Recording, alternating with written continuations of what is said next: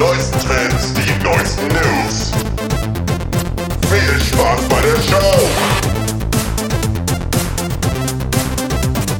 Und damit herzlich willkommen hier auf Furry FM zum Tech Talk. Hier, wie gesagt, auf Furry FM. Und äh, zwar diesmal in der zehnten Ausgabe, äh, nachdem wir letztes Mal die äh, 9,9 äh, Ausgabe hatten. Äh, die war Zwinker Zwinker natürlich äh, schon mit Absicht reingesetzt, damit wir nochmal eine zehnte Jubiläumsausgabe machen könnten. Äh, und wer könnte da, äh, wäre da besser geeignet, um dabei zu sein, als Corviat? Hallo. Ja, Corvette, äh, des, der Gründer oder sagen wir mal der Erfinder des äh, äh, ganzen Themas Tech Talk. Und mit dabei auch wieder unser Special Guest Nick. Hallo. Hi. Das Äh, neue Folge, Podcast-Folge online gegangen, Senfgurke. genau, vom äh, Völlig unterredet Podcast. Ähm, da Mit haben wir ja Galax. letzt- Genau, da haben wir ja letztens auch einen Podcast da, äh, auf deren Seite gemacht. Ähm, genau, also da sind wir heute auf jeden Fall wieder gut ausgestattet. Und äh, wie gesagt, zehnte Ausgabe jetzt schon. Äh, ich weiß gar nicht das genaue Datum, äh, wann der erste Tech Talk war. Das war ja, glaube ich, im äh, Äh, das kann ich dir ganz leicht sagen. Das war damals, vor Zeiten. Ah, genau Ja. da. Früher war alles besser und so. also kann das nur scheiße werden. Äh. Zu den Zeiten, wo der, wo die Kuh noch leben musste, als Bravura sein Parmesan gegessen hat. Exakt, What? genau. Wer es kennt, eine der berühmten Sätze von Bravura. ja, Bratwucher. weil wenn die Kuh nicht mehr lebt, während er sein Parmesan isst, ja, wie soll denn das gehen? Ja, Aber muss ich äh, unterm Strich, ja genau, ich äh, erinnere mich, der erste Tech Talk war, glaube ich, im Rahmen des 24-Stunden-Streams. Und das war eigentlich was ganz Cooles. Und damit hast du tatsächlich was losgetreten, äh, was bis heute noch geht. Und äh, wir haben auch immer regelmäßig Leute, die sich immer noch für, was heißt immer noch, oder logischerweise auch für Technik interessieren in einer zunehmend digitalisierten Welt. Ähm, Echt ungehört. Ja, Nein. das unglaublich. Klein Technik, was ist das? Das ist Blasphemie. Ja, aber Technik ist die Zukunft.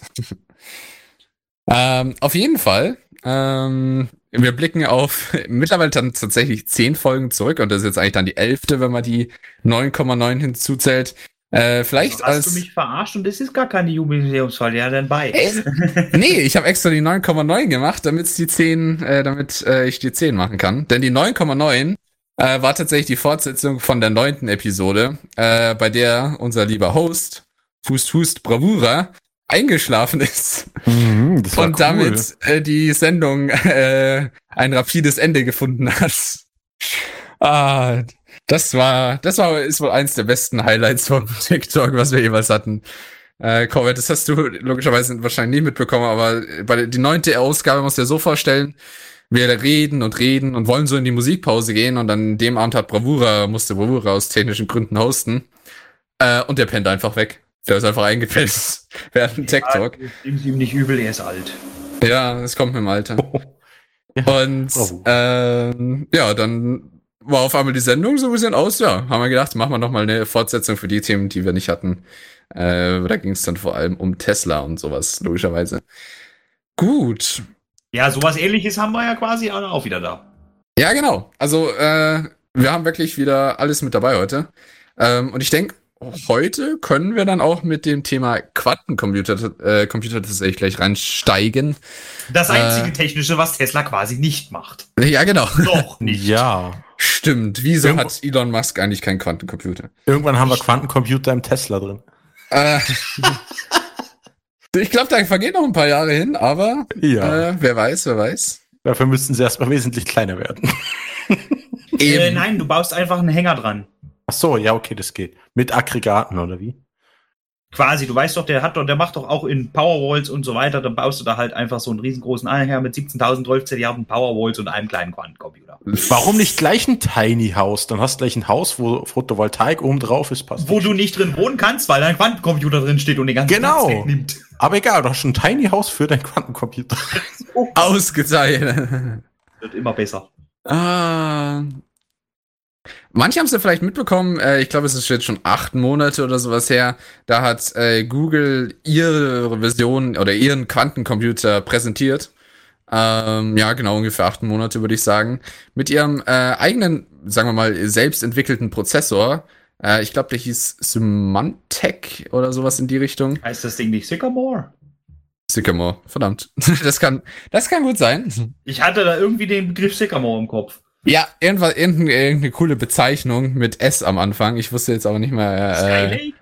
nein, ich glaube, Sycamore ist, glaube ich, die richtige äh, Bezeichnung. Ladies and Gentlemen, die gleiche Vorbereitung wie vor zehn Folgen. Ach so, ich habe es okay. heute gelesen. Ah, ah. Sycamore. Ja, es ist Sycamore. Told you. Namen sind immer eine Schwierigkeit. Aber ja, äh, äh, also äh, Sycamore ist ja deren erste Version eines, sagen wir mal, Prozessors, eines äh, mit, soweit ich weiß, was waren es, 54 Qubits, äh, ist ungefähr drauf.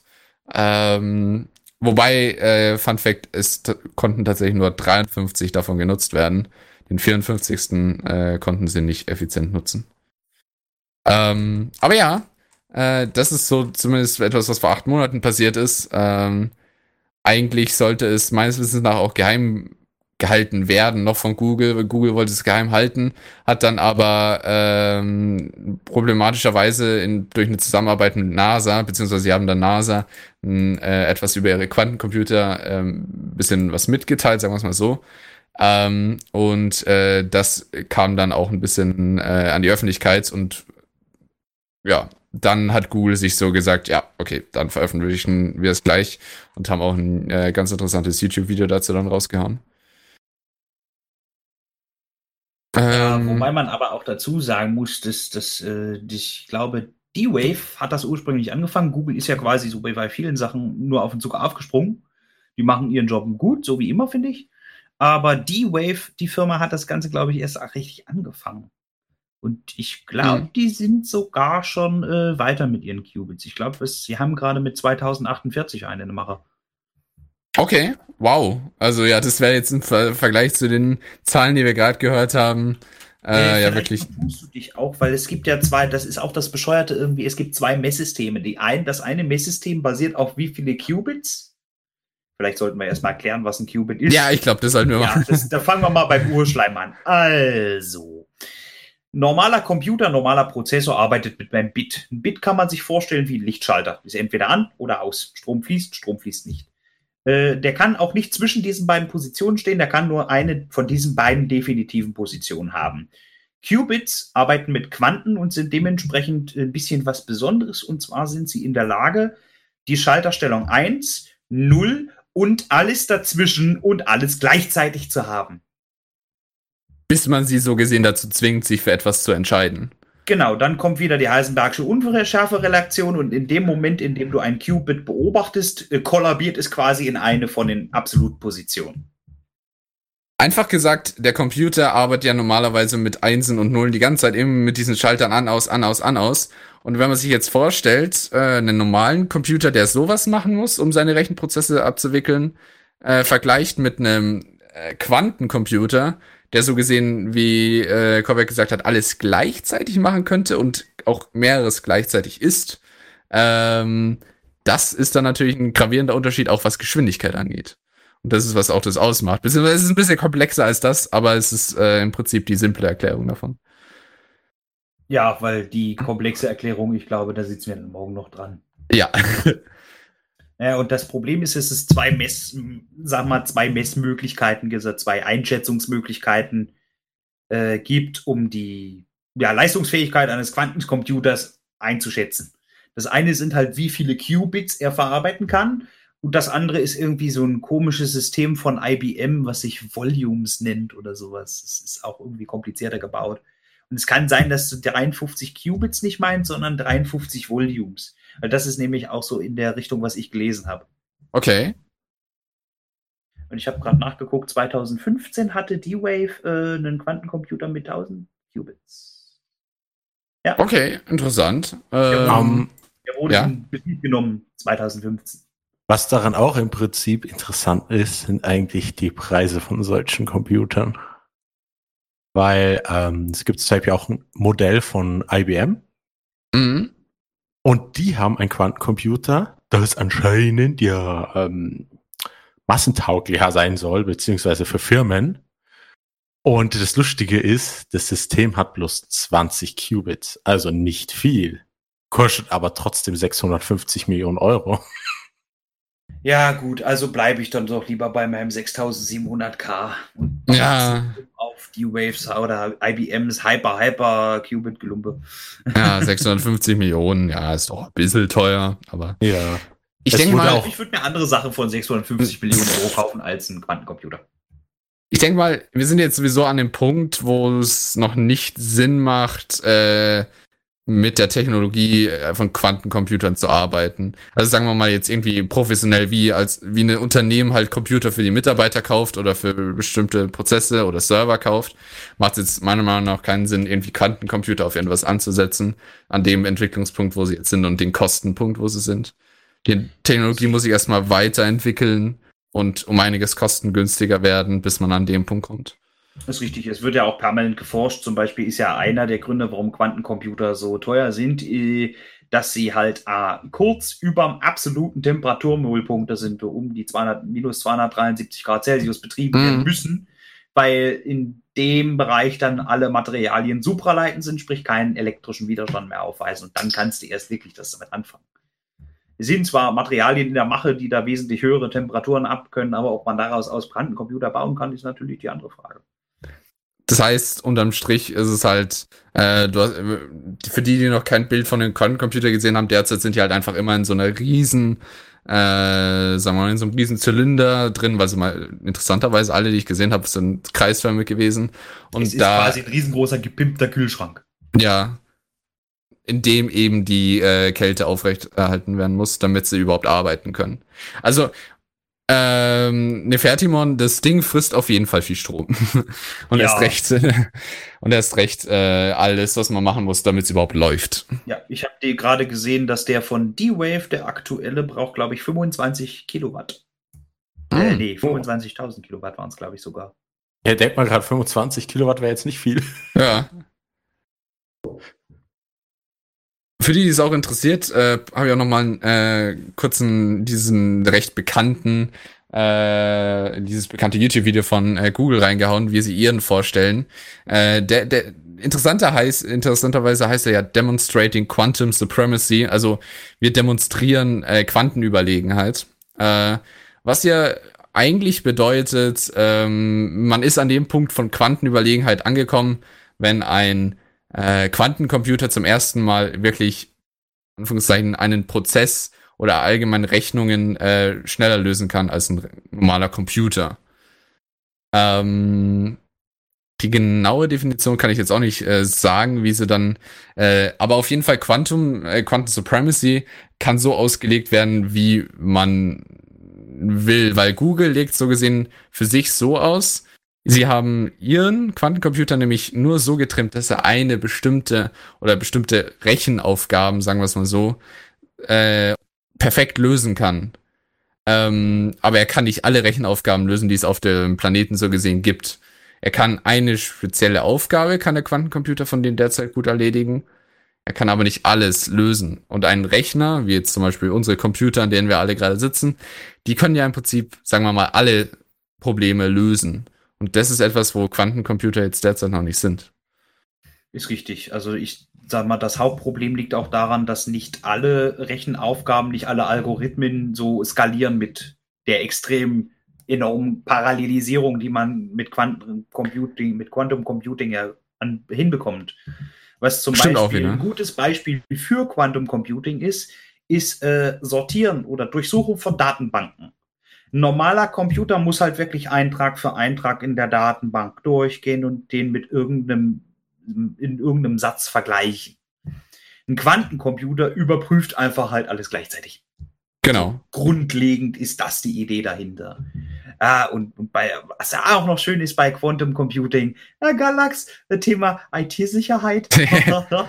Das ist dann tatsächlich äh, eins der relevantesten Themen, was auch immer angesprochen wird. Oh Gott. Ähm, ich ich halte es bin dann kurz. mal AFK, Ich. Ja, ein, ein Kommentar noch dazu. ja, ja, klar. Es gibt eine Sache, die habe ich auch, wo ich da ein bisschen reingelesen habe, öfters gelesen. Das heißt sozusagen, der Computer weiß schon, was du willst, bevor du es willst. Also bevor du es eingibst. Ja, ist, ist das ja quasi Autocorrect 2.0 dann? Ja, kann man so sagen. Wolsch, der weiß schon, was du willst. Der ist so schnell, der ist schneller als dein Gehirn. Ich würde sagen, der Quantencomputer hat es schon, sagen wir mal, so parat, das, was du Ja. willst, dass du es halt instant haben könntest. Beziehungsweise er kennt, wie du ja gesagt hast, er kann ja alles gleichzeitig im Prinzip machen. Und wenn du etwas von ihm willst, dann kann, kann man genau auf das zugreifen. Und zwar sofort, weil es schon im Prinzip darauf zugegriffen Mhm. hat. Oder den Weg, der Weg schon bereits genommen wird. Was mir, was mir jetzt auch gerade aufgefallen ist, ähm, so den IBM Quantencomputer, den hat die deutsche Regierung sogar schon gekauft. Oh, echt? Okay. Da gehen September- also meine schönen Steuergelder hin. Ja, ich, Ja, September 2019 und am meisten beigesteuert haben Baden-Württemberg und Bayern. Ja, Ah, so wir zahlen wieder auch hier, Mann.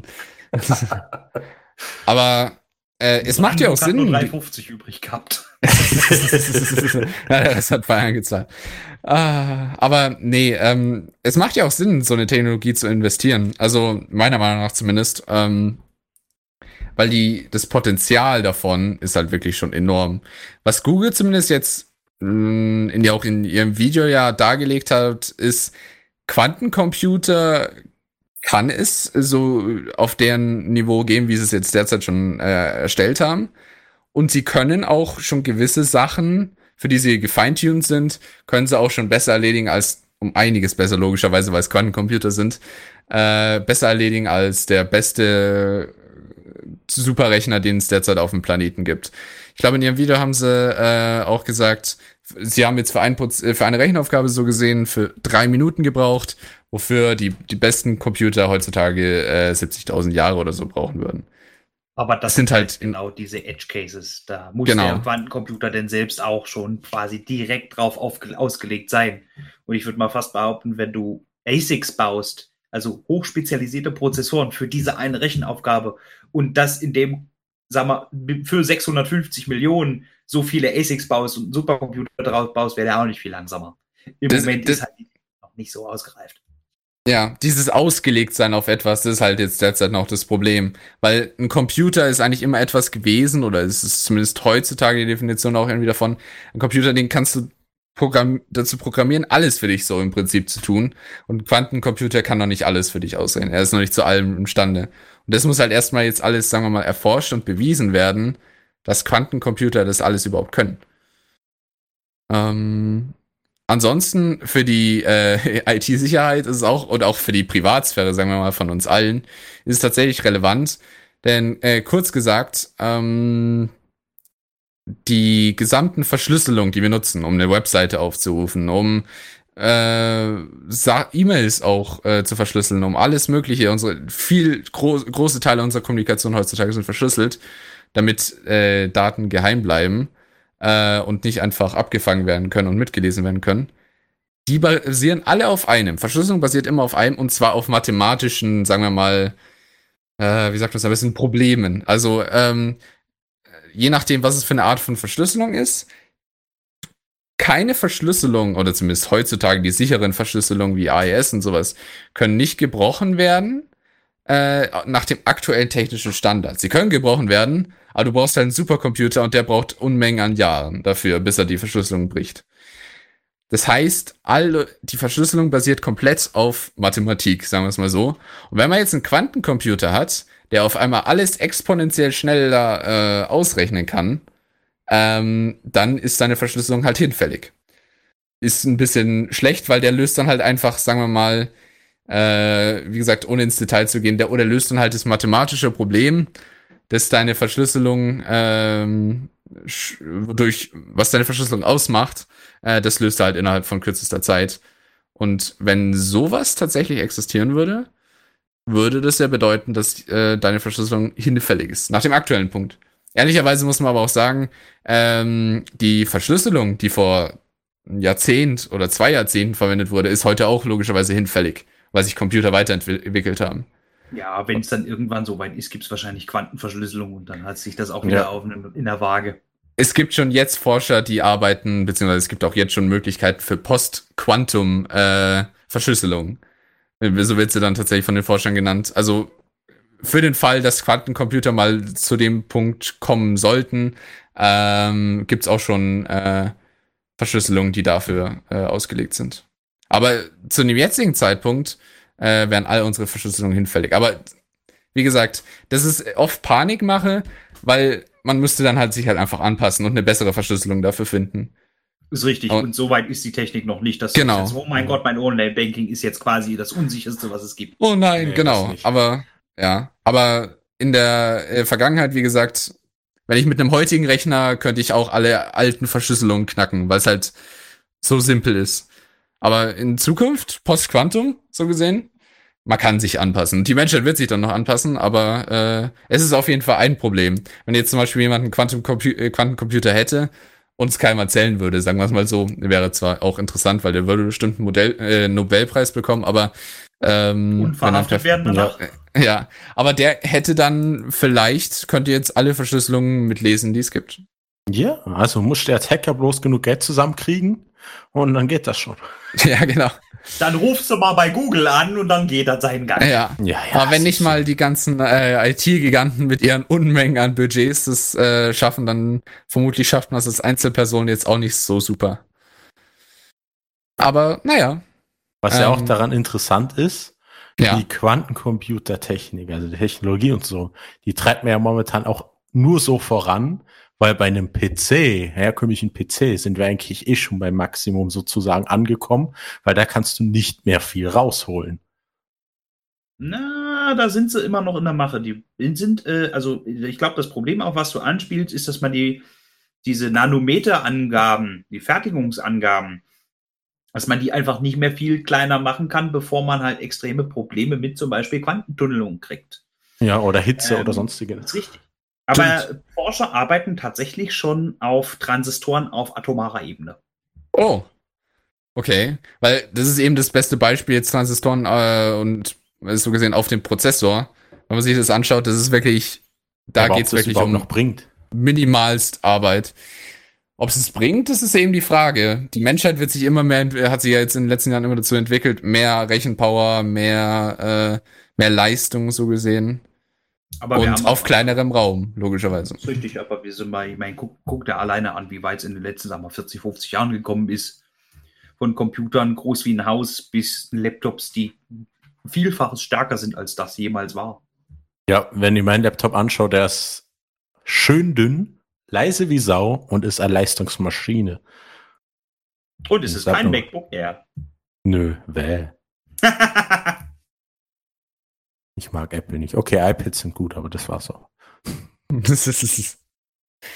Aber ja, das ist eben äh, der Punkt. Also ich glaube schon, dass bei Rechner, wie, wie Covid auch gesagt hat, in den letzten Jahren ist es halt äh, immer weitergegangen und da haben sie bestimmt auch gesagt, wenn man jetzt einem Typen von vor zehn Jahren sagt, ab welchem Punkt wir jetzt schon angekommen sind mit Rechnern, der hat gedacht, oh wow, das geht.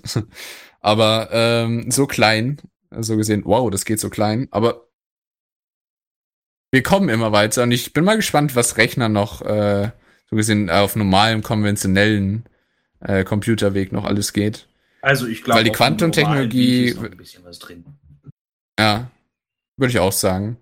Aber die Quantentechnologie wird noch ein bisschen auf sich warten lassen. Aber so gesehen, egal ob man es jetzt zählt oder nicht, ähm, zumindest Google zählt als, sie haben zum ersten Mal äh, die Quantum Supremacy erreicht. Also zum ersten Mal sind Quantencomputer besser als Rechner, als normale Computer.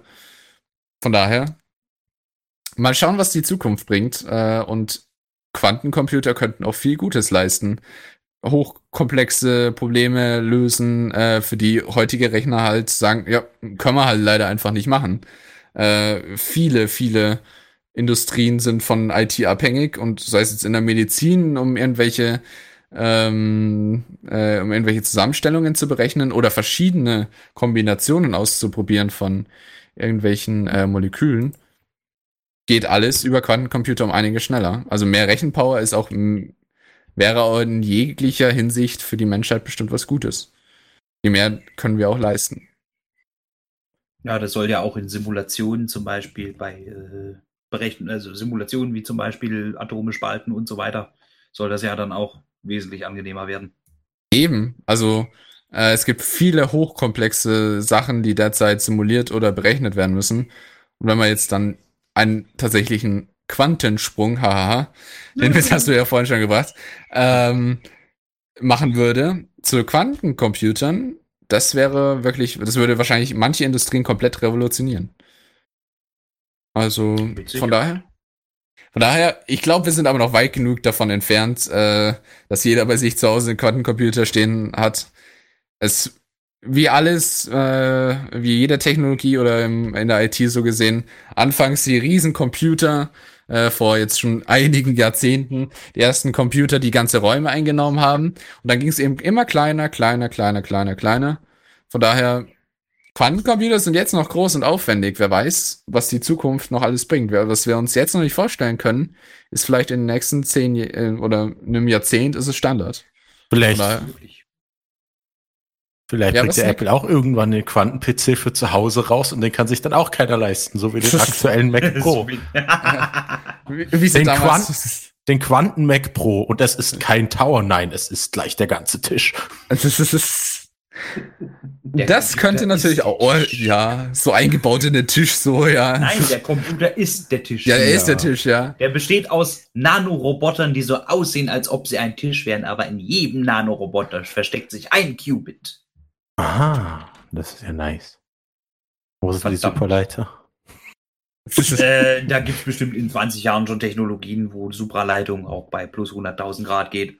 Ach so, Hm. und, und über Funk, oder? Ja, genau, per WLAN. Strom Wow. per WLAN. Mhm. Ist, es- ist es dann 16G? der 16 G. Wie jetzt? der 5G ist oder 16G? Ne? Das heißt, das versucht noch 16.000 Milliarden Mal mehr Krebs als 5G oder was? Wow. genau so. Hust, hust. Nein, ihr könnt eure Ah. Aluhüte absetzen. Ja. 5G ist alles in Ordnung, alles ist schön. Ja, Ja. keine Sorge. Cool, wir wurden auch, garantiert nicht dafür bezahlt, um das zu sagen. ja. Genau. Danke für den Check, Vodafone. Ja, ja, ja. Lustigerweise, Infrarot, was jeder bei uns zu Hause hat, hat mehr Strahlung als 5G. Echt? Interessant. Und die Sonne hat noch mehr Strahlung und das haben wir jeden Ja, okay, Tag. das, das macht Sinn, dass die Sonne, Sonne mehr Strahlung hat. ja, Ja, Ah. schon so ein bisschen. Es ist ein riesengroßer heller Feuerball. Mhm. Mhm. Die, die strahlt ein bisschen, ja. Ähm, Damien hat geschrieben, die Frage ist, ist die Lösung dann auch korrekt? Ja, das will ich mal hoffen, weil ich glaube, einen Quantencomputer zu bauen, der dir immer die falsche Lösung oder fast immer die falsche Lösung ausgibt, äh, ist jetzt nicht die Herausforderung. Naja, da, da, da, da, das ist nicht ganz richtig. Das ist tatsächlich eines der Hauptprobleme. Was Weil- ein falsches, äh, äh, das- falsche Lösung auszubekommen. Ja, das ist generell das Hauptproblem. Ist ja nicht, dass die Qubits existieren, sondern das Problem ist, die dann im Endeffekt auszuwerten. Du arbeitest da im Prinzip mit Wahrscheinlichkeiten. Weil du halt eben keine aktu, weil, weil du halt, das Qubit hat sich entschieden, ob es eine 1 oder eine 0, eine 0 sein möchte. Mhm. Oder ein linksdrehendes Atom oder ein rechtsdrehendes Atom oder eine linkspolarisierte Welle, rechtspolarisierte Lichtwelle. Und das Hauptproblem ist halt wirklich auszuwerten, mit welcher Wahrscheinlichkeit ist das die richtige Lösung. Und so ist es dann auch, dass manche Sachen halt mehrfach berechnet werden müssen, einfach um genaueres Ergebnis zu bekommen. Da hat er schon nicht Unrecht. Das ist das größte Problem mittlerweile. Und Ah. das ist, ich meine, stell dir das mal vor. Du hast, sag ich mal, alles und nichts und das gleichzeitig. Und du willst ah, aber XY haben.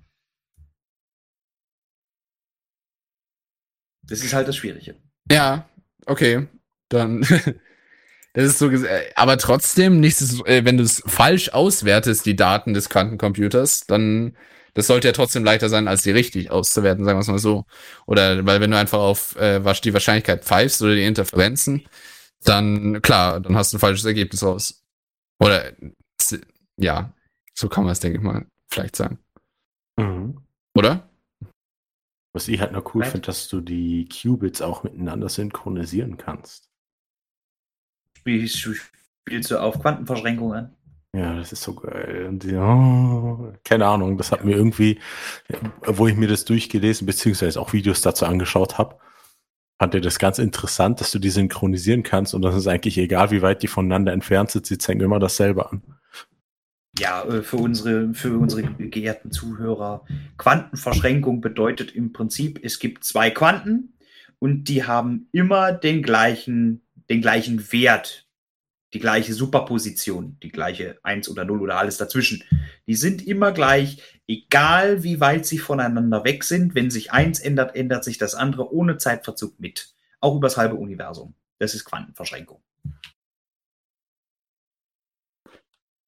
Für die, die es interessiert, kann ich auch noch ein Video dazu. Ich, ich mag immer 100 Sekunden Physik-Videos. Äh, die haben zum Beispiel auch ein Video darüber gemacht. Ganz interessant. Von, von, von kurz gesagt gibt es auch ein sehr interessantes Video. Echt? Mhm. Sogar die haben ein Video dazu gemacht. Ja, ich schaue mir nicht immer alle kurz gesagt Videos an. Okay. Also so, Aber- so, ich muss ganz ehrlich sagen, den Kanal kann ich nur empfehlen. Das ist sehr Ja. informativ, was die tun und hoch auf, oh, sehr aufwendig gearbeitet. Sowieso. Sowohl vom äh, dem, was man sehen kann, also vom visuellen, als auch von den tatsächlichen Informationen und der Recherche, die da reinfließt in sowas. Ja, ist richtig. Und von Brainfuck gibt's auch eins. Ein Zweiteiler, wo sie es erklären. Das ist auch Das ganz kenn cool. ich wiederum nicht. Das Kann ich jetzt auch nicht. empfehlen. Da wird es sogar noch visuell aufgezeichnet, wie das dann funktioniert und aussieht und so weiter. Bin ich ganz cool gemacht. Post es auch mal in Live-Chat. Ja, klar, gerne. Ähm, aber auch. Gibt's wieder schöne Trinkspiele im Live-Chat. Ansonsten würde ich sagen, äh, Quantentechnologie ist auf jeden Fall etwas, was jeder von uns im Auge behalten sollte, weil wer weiß, die, die Technikbranche entwickelt sich schnell und wenn all diese Tech-Giganten daran arbeiten, kann ich mir vorstellen, dass es nicht allzu lange dauern wird, bis wir da wieder äh, neue Fortschritte sehen. Äh, und ich bin gespannt. Ich bin gespannt, wie sich dieses ganze Feld weiterentwickelt. Und wie dann vielleicht unsere Zukunft in zehn Jahren aussieht. Dann gibt es wahrscheinlich den Intel Quantum 3000X mit 5 Qubits, die ja gleichzeitig Kaffee kochen, Wasser kochen, Öl erhitzen und einen Nee. Kühlschrank anmachen kann. wow. Oder den neuen, den neuen Alexa-Toaster. Wo dann auch Quantentechnologie drin hat, ne? ja, also Weißt wer, wer kennt's nicht? Er berechnet den perfekten Toast. Genau, das wollte ich auch gerade sagen. Der perfekte Bräunungsgrad kann nur mit Quantentechnologie erreicht werden. Und jetzt, wo, er das böse Wort Alexa in den Mund genommen hat, es tut mir wirklich leid an den, der so ein Ding zu stehen hat. Alexa, mach das Licht aus. Hey, Nick hat eine Alexa, weiß ich. ich habe mein ganzes Haus voll mit den Scheiß. Ja, das fand ich auch witzig. Ich war letztens bei einem Kumpel, der hatte Google Home äh, in quasi jedem Zimmer 30 Stück gefühlt und du konntest nicht mal in Ruhe scheißen, ohne dass das Ding anfängt, Musik zu plärren. Also ganz ehrlich, ich glaube, die Google-Dinge würde ich mir nie holen. Ich Wieso? vertraue Google zu wenig dafür. ich Aber habe einen Amazon? geschenkt bekommen von YouTube, also von Google, YouTube, YouTube, Google. Ja. Ah, okay. Und ja, den das dann haben die, verkauft. ja, den haben sie vielen verschenkt. Die haben auch Spotify Premium-Usern so ein Ding geschenkt und so. Ja, ich habe meinen verkauft. Ich sag's Ja. mal so, Ich ich auch mal. nicht. sag's mal so. Ähm, Google verdient sein Geld mit den Daten. Amazon nicht unbedingt. Und es wurde auch schon mehrfach nachgewiesen, dass Amazon eigentlich, was die Datensicherung betrifft, eigentlich mehr Vertrauen drin steckt als bei Google. Ja, vielleicht Ja, Datensicherung, aber solange die Daten sicher bei denen sind, ist es denen ja egal. Aber also, ich, bin, per- ich bin persönlich der Überzeugung, ich brauche jetzt nicht unbedingt ein Mikrofon, was die ganze Zeit lauscht und was weiß ich, wo es hingeht im Endeffekt. Also ich bin da ehrlich gesagt von dem ganzen Personal Assistant Gelumpe kein Fan von. Bis ich, da irgendwas reingequatscht habe, habe ich auch das Handy in der Hand und irgendwas reingetippt. Es ist cool. Ich, äh, wir haben da auch schon mal drüber geredet, tatsächlich äh, beim Tech Talk. Dass ich, ich finde, ich fühle mich da immer, wenn irgendwann eine Alexa hat, da fühle ich mich wie so ein Star Trek, wenn irgendwer sagt, Computer, aktiviere das und das. Immer total cool. Aber ähm, es wäre nichts, wo ich genug Vertrauen hin hätte, um sowas bei mir zu Hause stehen zu haben. Egal, ob es jetzt Amazon oder Google ist, weil äh, Amazon ist jetzt meiner Meinung nach äh, auch nicht unbedingt so viel vertrauenswürdiger als Google. Es sind in der, in der Theorie, äh, beziehungsweise sind im Prinzip beides Firmen, die Geld verdienen wollen und die Daten Eben. sammeln. Für was auch immer. Google will Daten sammeln, weil sie dann ihre Ads besser machen kommen. Amazon will Daten sammeln, weil sie dann mehr Zeug verkaufen können. Ich glaube, unterm Strich nimmt sich das nicht viel. Ja, aber es ist trotzdem, es ist nice, äh, wenn man sowas zu Hause hat. Ich find's cool, aber ich würde es mir nur persönlich nicht ins Haus stellen. Ja, da ich könntest du auch direkt bei der NSA anrufen und sag mal, schick mir mal so ein Mikrofon, ich stelle das da hin, dann kannst du mithören. Ja, yes, ja, kein Problem. Im Auto auch. Ich habe sogar Alexa startmäßig bei meinem Handy aktiviert, also von dem her. Ah. Und, Claudi hat den Technik-Joke vorhin schon gebracht, ja. Oh Gott. Ah, Und Das erinnert mich an die eine Konrad-Werbung. Bei Technikfragen, Technikfragen. Oh Mann. Und Ah. mich erinnert dieses, dieses Foto, was gerade in den Live-Chat gepostet worden ist. Mit dieser, mit der ähm, Lüfter, der da irgendwie in der Luft hängt. Mit Kabelbindern.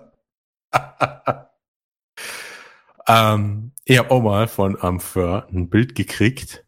Und naja, der ganze PC hing in der Luft und wurde irgendwie an Kabeln an die Decke, also an Seilen an die Decke gehängt und jedes Bauteil ist einzeln in der Luft rumgeschwebt. Ach ja, das Bild habe ich auch gesehen, das ist genial.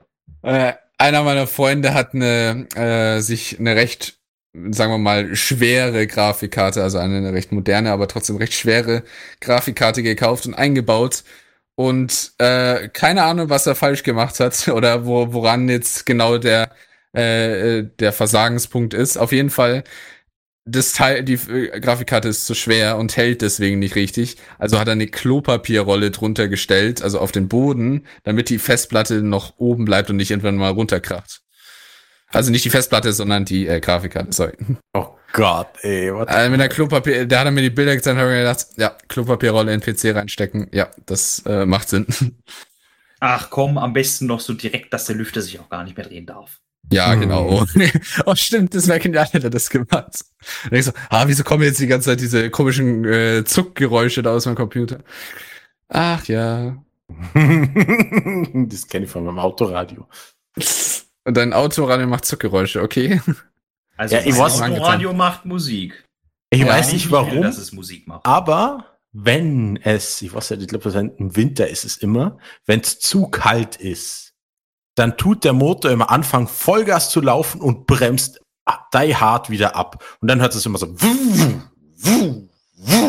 Und das hört sich die ganze Zeit so an, weil er zuerst den Motor warm macht vom Lüfter und dann läuft er auf Normaltemperatur weiter, sodass der Lüfter nicht kaputt geht. Und denkt mir jedes Mal wieder, warum macht das Ding das? Das ist normal, ja? Ja, keine Ahnung, wahrscheinlich schon. kaputten Regler oder sowas. Ja, das hört sich nicht so gesund an. Aber es macht es nur am Anfang, bis es die Temperatur hat. Keine Ahnung. Ich habe nämlich den Hersteller angeschrieben, da steht, sei das normal. Das ist normal, okay. Ja, Unsere Produkte schon. müssen so einen Kack machen. Ja, ja, aber 700 Euro kosten, oder? Hm. Aber weißt du, mein, mein Autoradio macht dauernd lauter und leiser und meine Fenster gehen auch hoch. Ja. Die ganze Zeit, auch wenn ich es nicht will, die Lüftung ist immer an, aus, an, aus. Ist das Und normal? der Motor ja. geht ab und zu mal Ja, an und ab und zu mal aus zwischendurch. Das, das Super. ist aber gewollt so. Ja, der Tempomat gibt bei 140 auf der Autobahn dann auch, auch immer 250 draus. Das hier, das ist normal. Das muss das Stell dir interessant vor. Ah, okay. Oh Mann. Ich denke, wir machen mal eine kurze Musikpause und danach hören wir uns gleich wieder. Bis dann. Und da sind wir hier wieder hier beim Tech Talk in der zehnten Ausgabe äh, auf Furry FM. Ähm, jetzt hatten wir jetzt schon einiges in interessanten äh, Einwürfen zum Thema Quantencomputer und noch ein paar andere Sachen. Äh, jetzt dachten wir uns, kommen wir mal wieder kurz äh, in die Gaming-Ecke. Ähm, wir wollten mal ein bisschen drüber ranten oder uns drüber austauschen. Was ist eigentlich so mit Minimaps? Also, beziehungsweise der Benutzeroberfläche in Spielen heutzutage allgemein. Die, wenn man sich die einmal anschaut, es ist doch recht unterschiedlich in der Gaming-Branche. Äh, aber es gibt wirklich Spiele, die sind meiner Meinung nach brutale Negativbeispiele, weil sie so eine überkomplizierte äh, UI haben, mit der man einfach nichts mehr zu tun haben will und jeder den Überblick verliert, so gefühlt. Ähm, habt ihr da starke oder schwache Meinungen dazu? Ah, Minimaps, ah, UI, ah. Nein, generell finde ich, ist es in manchen Spielen echt überladen. Alle 12 Sekunden ploppt irgendein Mist auf, in, mitten, in deinem, mitten in deiner Gesicht und du siehst erstmal so nichts mehr, wo du hinläufst. Äh, manche machen das auch zu Zeitpunkten, wo es sehr unschön ist. So hier mitten im Bossfight, plopp. Ach Gott, deswegen jetzt Ah. raus aus dem Ding. Äh, bei manchen muss ich aber auch ganz ehrlich sagen, ist die UI notwendig, wie zum Beispiel finde ich persönlich bei MMOs zum Beispiel sowas wie World of Warcraft. Ja, Klar. es ist schon vielleicht ein bisschen viel mit 17.000 Hotbars und 3 Zilliarden Add-ons, aber im Endeffekt sind das alles auch Sachen, die man braucht irgendwo. Mhm. Weil ich zum Beispiel mache bei WoW, habe damals bei WoW immer alle Hotbars angemacht, die ich irgend kriegen konnte, weil ich mochte das halt alles an direkt so vor der Nase zu sitzen zu haben, dass ich es mal anklicken kann, wie ich es brauche. Oh ja, dann siehst du auch die Reload-Times und alles Ja. mögliche, alles, was du irgendwie wissen musst. Ich erinnere mich, ich habe auch die Maximum-Einstellungen an solchen Hotbars immer gehabt in MMOs. MMOs sind tatsächlich ein, äh, etwas, an das ich gar nicht gedacht habe, aber das ist tatsächlich äh, wirklich etwas, äh, das eigentlich das perfekte Beispiel dafür ist, wie voll eine Benutzeroberfläche sein kann, es aber nicht unbedingt schlimm sein muss. MMOs sind wirklich dafür bekannt, wie du sagst, für das alles, was sie anzeigen und was sie äh, vielleicht auch anzeigen müssen. Nicht nur irgendwie in der Minimap wie in manch anderen Spielen. Ähm, interessanterweise, alle MMOs, die ich jemals gespielt habe, äh, haben dir aber eine komplette Option geboten, dass du das customizen kannst, wirklich, dass du äh, sagst, du hättest auch sagen können, ja, ich brauche den ganzen Mist nicht, also das brauche ich nicht in meiner Benutzeroberfläche, das lösche ich halt einfach alles raus und ziehe alles dahin, wo ich es haben will. Das ist etwas, was ich, was ich nur aus der MMO-Welt kenne und aus keinem anderen Spiel, so dass du es so hart customizen kannst. Ja, Das kenne ich hauptsächlich, das kenne ich hauptsächlich aus Mobil-Games. Die UI, dass die äh, modifizierbar ist? Dass du wirklich einstellen kannst, wo soll was sein. Echt? Achso, du Ja. meinst ja gut, bei Mobile Games ist natürlich auch das Problem, du datschst da die ganze Zeit drauf rum und du musst Ja. dementsprechend auch die Buttons on screen haben. Das Mhm. fällt ja beim Computer zum Beispiel komplett weg. Ja. Oder Konsolen auch. Ja, ich fand das aber auch schön. Ich meine, ich habe freiwillig den ganzen Mist angemacht, den ich anmachen konnte, weil er mir halt Informationen gegeben hat, die ich so nicht bekommen hätte. Beziehungsweise halt per Lua konntest du ja noch mehr machen. Du konntest ja ein komplett eigenes UI-Theme quasi einbauen.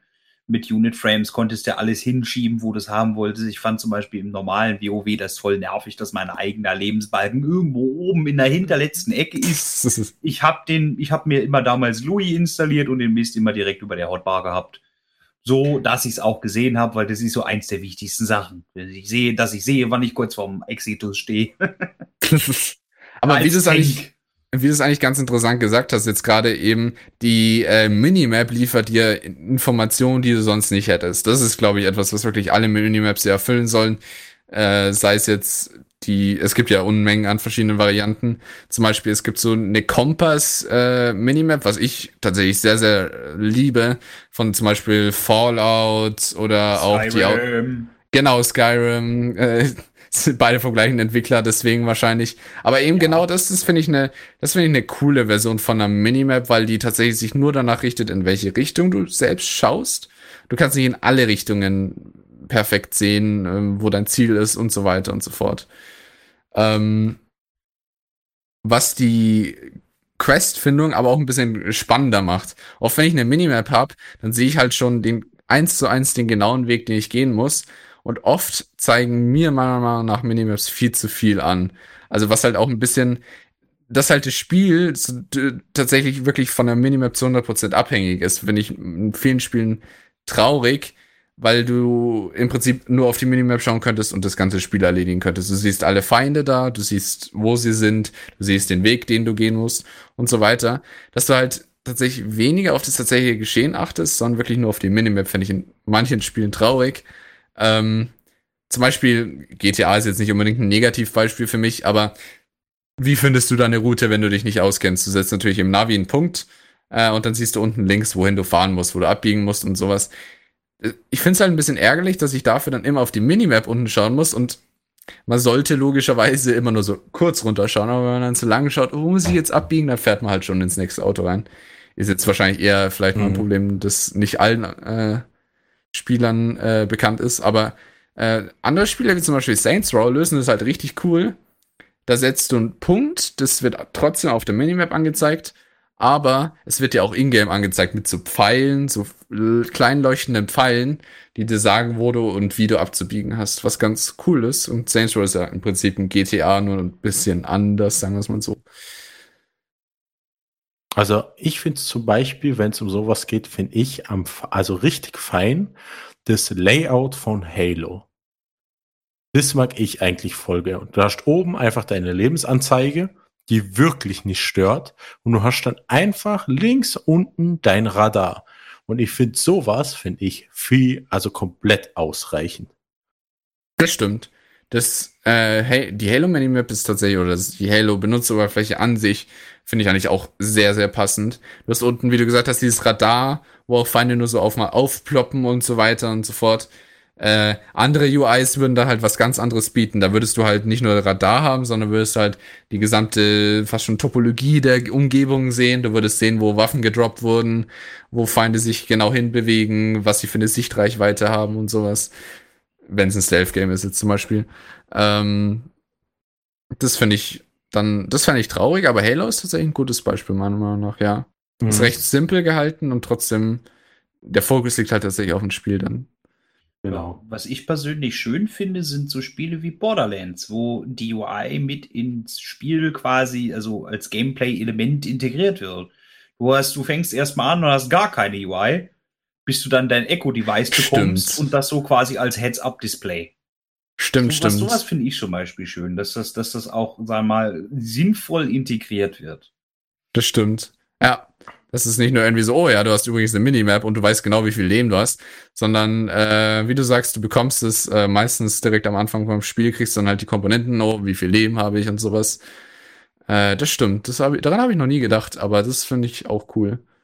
Wobei die UI von äh, Borderlands allgemein nicht schlecht ist, ja. Ah, da hat ähm, einem Live-Chat hat Katiba geschrieben, Eve Online war genial, man konnte sich alle Fenster einstellen. Ja, wobei man ganz ehrlich sagen muss, EVE Online ist zum einen erstmal so ein Spiel, da brauchst du eigentlich gar nicht auf das Spiel selbst gucken. Stimmt. Du kannst das alles über die UI regeln. Du musst nicht so mit WASD rumlaufen und mit Linksklick schießen. Du kannst das alles äh, über die UI machen. Das du kannst ja Autopilot. Ja, alles mögliche. Rechtsklick, Orbit, 3000 Meter und so ein Zeug. Ja. Und ich muss immer persönlich sagen, ich fand Eve immer sehr, wenn du genug Informationen haben wolltest und lesbar, dann war es mal sehr voll.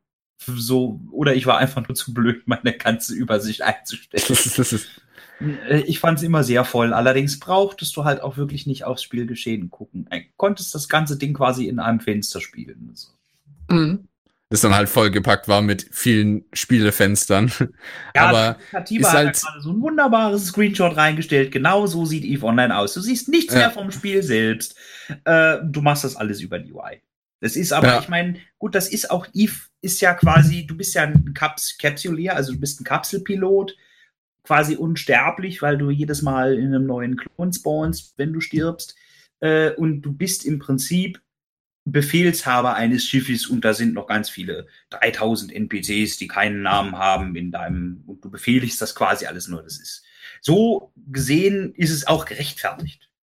Das mag halt nicht jeder. Ich zum Beispiel ist, spiele keine Eve mehr.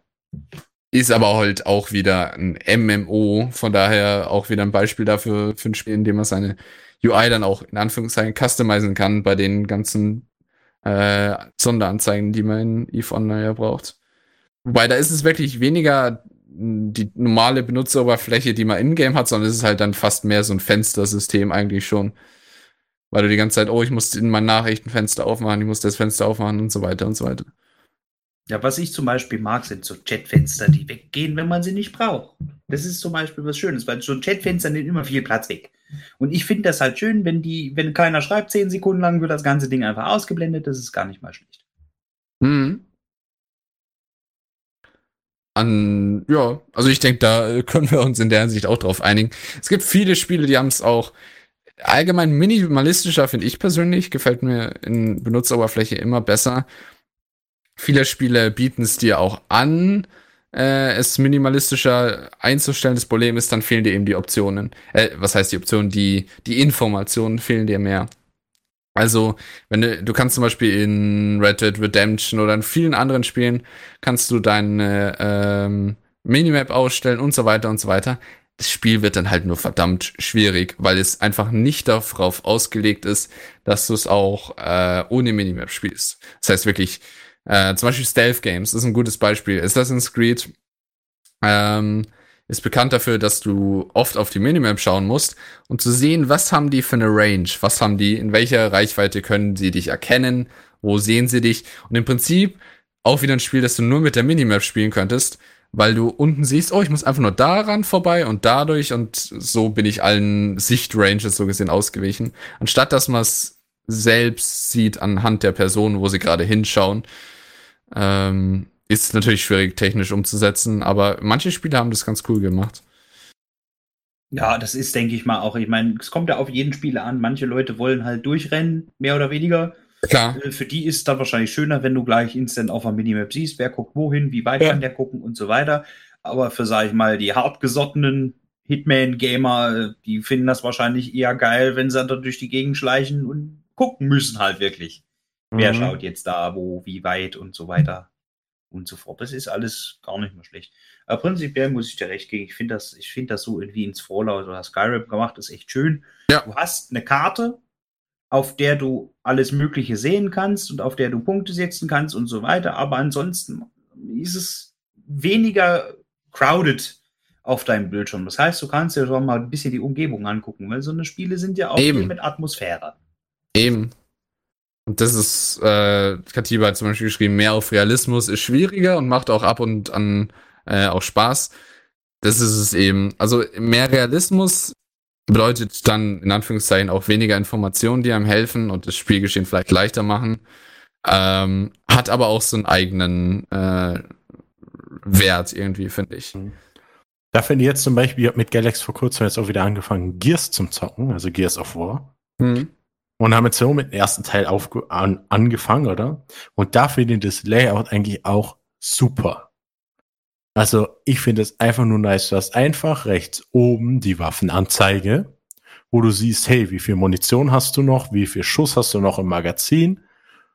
Und sonst Lebensanzeige merkst du in dem Sinn, was ich mit am coolsten finde, wenn halt ähm, so gesagt, hast ein Symbol in der Mitte, was halt immer stärker wird, beziehungsweise es wird so leicht Blut verronnen am Rand vom Bildschirm, wenn du kurz vorm Sterben bist. Weil da sage ich, wozu braucht man dann noch die Lebensanzeige? Ja, ja. Das ist halt wieder Platz, der gespart wird und du bist immersiver im Game. Äh, das erinnert sich so jetzt so ein bisschen an den Bloody Screen. Kennt, äh, hier, wie, wie hieß das Spiel? Dieser, dieser, dieser Nachbaushooter, der äh, Call of Duty und Konsorten so ein bisschen auf die Schippe nimmt. Da gab's mal so ein, da gab's mal so ein richtig schlechtes Nachbauspiel, wo dann einer vor dir steht, I am an enemy. Jedes Mal, wenn du abgedrückt nicht, hast, oder? kam der Spruch boring. Okay, nee, kenne ich tatsächlich nicht. Sowas, ich weiß nicht, wie hieß das Ding? Es, ist, es war auf jeden Fall sehr kurz, aber sehr witzig. Es gibt's auch irgendwo auf YouTube, glaube ich. Aber ja, das ist diese Shooter-Game-Mechanik, äh, sagen wir mal in Anführungszeichen, äh, mit dem Red Screen. Du hast keine Lebensanzeige, aber je blutiger und je weniger du siehst, so gesehen, desto weniger Leben hast du. Auch interessant. Das ist zum Beispiel auch eine coole Herangehensweise. Finde ich besser als ein Lebensbalken. Aber es kommt halt immer auf Spielegenre wirklich an. Beim, beim einen Shooter-Game mag es sich anbieten. Beim Survival-Game macht es halt vielleicht manchmal weniger Sinn oder bei RPGs. Es ist, es ist interessant, aber weil du dann ja auch irgendwie bei Roleplay-Games zum Beispiel willst du ja dann, dass der Player sich auch heilen muss und so weiter und so weiter. Ja, da pusht es halt wirklich, ja. Ja. Obwohl ich auch schon Games gespielt habe, wo es genau gleich war, da hast du bloß dieses optische gehabt. Und dann hast du halt die ganze Zeit dieses optische Blutfeld gehabt und hast halt trotzdem weitergelebt. Ah, es ist ja nervig dann irgendwann. Das, war, das ist dann schon nervig. Da finde ich so Ja. eine Lebensanzeige dann schon feiner, das stimmt schon. Ja, wenn du längere Zeit, sag ich mal, so rumläufst, dann kann ich mir das nicht vorstellen. Mhm. das so Ich glaube, das war sogar bei The Long Dark am Anfang so, weil The Long Dark, das ist ein Spiel, das habe ich direkt geholt, wo es rausgekommen ist, also in der Early Access. Und ich glaube, da war das am Anfang sogar so.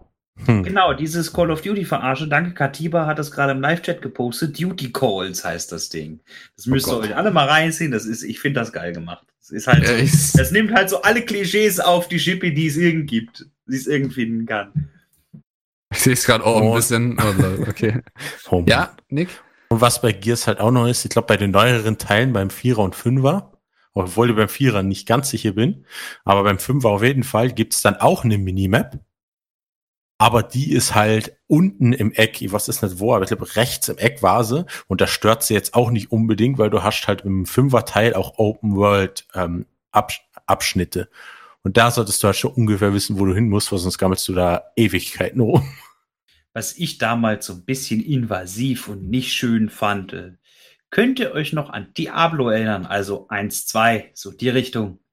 Mhm. dass du, wenn du die Minimap angemacht hast, äh, hing das Ding quasi so über deinem ganzen Bildschirm als Silhouette. Äh, Ich Mm. persönlich fand das immer ein bisschen nervig. Mir wäre da zum Beispiel sowas in der Ecke lieber gewesen. Diablo ist so ein Spiel, also eins und zwei waren halt auch so Spiele, die sind, gener äh, die sind ja generiert, die Maps. Das heißt, es ist schon schön, wenn jeder dann schon gleich aussieht, dass du aber anders ist, dass du ungefähr weißt, wo du hinrennen kannst. Aber ich fand das halt immer ein bisschen blöd, dass das ganze Ding halt permanent über dem ganzen Bildschirm verteilt war. Ich hätte Ah. da hätte ich es lieber so in der Ecke gehabt. Das ist schwierig, ja. Jeder Sp- Spielehersteller hat da irgendwie seine andere, seine eigene Herangehensweise. Ich was ich persönlich auch immer gerne mag, ist, was Dishonored zum Beispiel gemacht hat. Äh, die haben ja on-screen, also was jetzt auch ähm, Missionen zum Beispiel angeht, wo muss ich hin? Ähm, ich mag einerseits das Fallout und das Bethesda, die Herangehensweise mit dem Kompass ähnlichen, aber andererseits mag ich es auch, wenn die Missionsziele so gesehen auf tatsächlich in-game angezeigt werden. Also wenn ich mich in die Richtung drehe, sehe ich, oh, irgendwo da oben in den Gebäude ist mein Ziel. Anstatt dass ich über die Minimap das rausfinde, in welche Richtung ich gehe, sondern ich muss tatsächlich da hinschauen, um zu sehen, wo mein äh, Ziel ist. Ja, das, Finde ich ist, auch nicht schlecht. Das ist bei Halo 5, glaube ich, auch so. Da steht oberhalb die Lebensanzeige und unter der Lebensanzeige äh, hast du noch so einen Kompass, wo du halt immer nachschauen kannst, hey, in welche Richtung muss ich jetzt zum Beispiel gehen, wenn du jetzt irgendwas setzt, oder?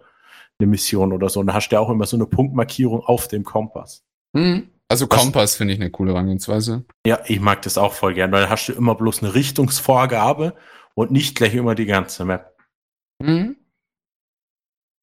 Oder was auch cool ist, was ich jetzt äh, auch apropos Map, das ist zwar kein Minimap mehr, aber das Prinzip finde ich eigentlich auch immer cool, wenn man die Map erst aufdecken muss komplett. Das ist auch eine Sache, Ach die so, meinst- Das stimmt. Of War. Oder wie jetzt zum Beispiel Zelda, Breath, äh, Breath of the Wild. Wild. Englische Ja. Aussprache bei mir ist immer so ein bisschen Käse. Aber das habe ich geliebt, dass du erst die ganze Map ablatschen musst, dass du wirklich alle, also die ganze Map offen hast. Das ist halt irgendwie schon cool. Ja, Ja, Fog of War ist auch so eine Mechanik, die gibt es in neueren Spielen wenig. das stimmt. Und Auch das schon die ganze Karte irgendwie. voll erkundet und sowas. Das macht halt Erkunden irgendwie nicht mehr so aufregend oder so attraktiv. Also entdecken, sagen wir es mal so. Mhm. Äh, oder wie bei Far Cry. Far Cry äh, hat der mir gerade äh, reingeschrieben. Far Cry finde ich persönlich ist ein für mich persönlich ein Negativbeispiel in vielerlei Hinsicht. Ähm, einerseits jetzt vom Gameplay her, ich habe viele Teile gespielt und es ist immer recht repetitiv, aber das ist wieder was anderes.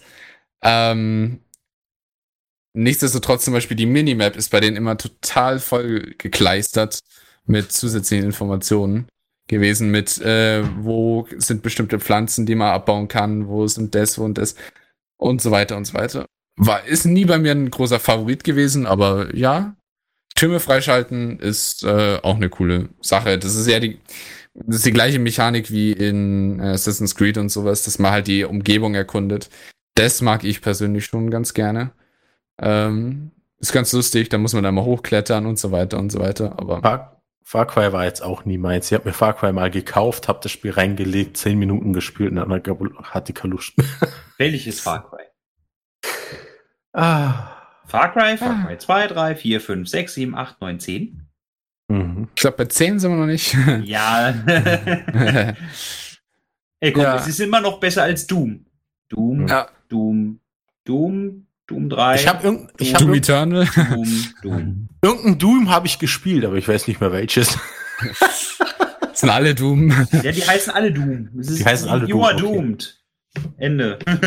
Ich weiß bloß eins, ich habe dieses eine Doom damals auch nur gekauft, weil es das einzige Doom war, was du komplett in 3D spielen konntest. Was komplett in 3D programmiert worden ist. Das heißt, Fernseher angeschmissen, 3D-Brille auf, let's go. Okay, lol.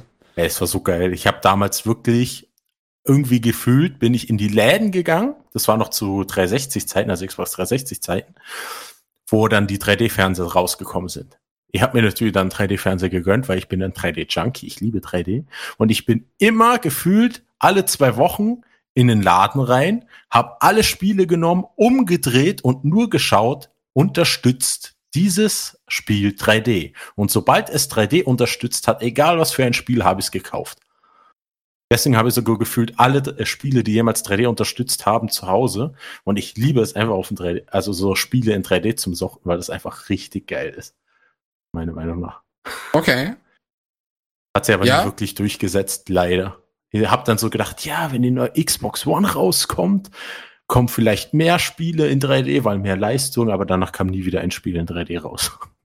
Ja, aber ich meine, 3D ist ja schön und gut, aber jetzt gibt's ja VR. Also VR ist ja eine Technologie, die sich jetzt.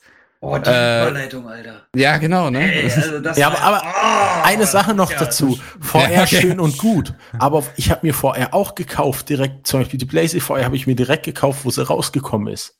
Ich habe das Ding aufgesetzt. Ich habe auch davor auch schon mit Oculus und HTC alles ausprobiert. Und ich muss, habe damals sagen müssen, einfach, das war einfach nur Augenkrebs, weil du einfach, egal bei welcher VR-Brille, die Pixel zählen konntest. Und das hat für mich einfach die ganze Immersion zerstört, obwohl nach einer Zeit eh nicht mehr so schlimm ist. Aber wenn du natürlich einen richtig geilen äh, 3D-Fernseher hast, wo eine geile Auflösung hast und du dann so ein hochauflösendes Spiel einfach auf so einen Fernseher in 3D zuckst, ist, die, ist es immer noch geiler als mit einer so einer VR-Brille. Stimme ich Ja, es dazu, liegt ja. aber auch an der Pixel-Count. Ich meine, guck, wie weit bist du weg von deinem Fernseher? Ja, Drei Meter, vier Meter? Wie weit bist du weg von dem Bildschirm in der VR-Brille? Zehn Millimeter, Mhm. zwölf Millimeter? Ja, wenn du dich vor deinen Fernseher setzen würdest, glaube ich, würde man auch ein paar Pixel sehen. Ich Und das glaube, Gute das ist ist ja- sogar wesentlich größer. Das Ja, Gute ist ja, ich habe ja sogar einen 3D-Beamer. Und wenn ich den aufbaue und einfach mich vor das Riesen, wenn ich da einfach auf zweieinhalb Meter Bildschirmdiagonale gehe und mich davor setze, habe ich fast auch schon VR in 3D. aber ja, VR, ähm, äh, ja, Beamer, Beamer spielen ist auch echt lustig. Äh, Aber habe ich auch mal Macht es ausprobiert, nie so in einen. Online-Player. Macht es nie in einem Online-Player. Du bist schlecht, weil du einfach zu großen Bildschirm hast und auf zu viele Sachen achten musst. Das wär's, VR 2.0. Wir kleben uns einfach einen Beamer auf den Kopf, der Lagesensor auf die Brust, der Bild kriegt, wenn wir uns bewegen. Und jedes Mal, wenn du dich drehst, dreht sich auch das Bild auf dem Beamer. Das Du ist, brauchst Also- dann halt nur eine Leinwand, die 360 Galaxy. Grad um dich ist. ja, genau. Oh Mann, das wäre super irgendwie.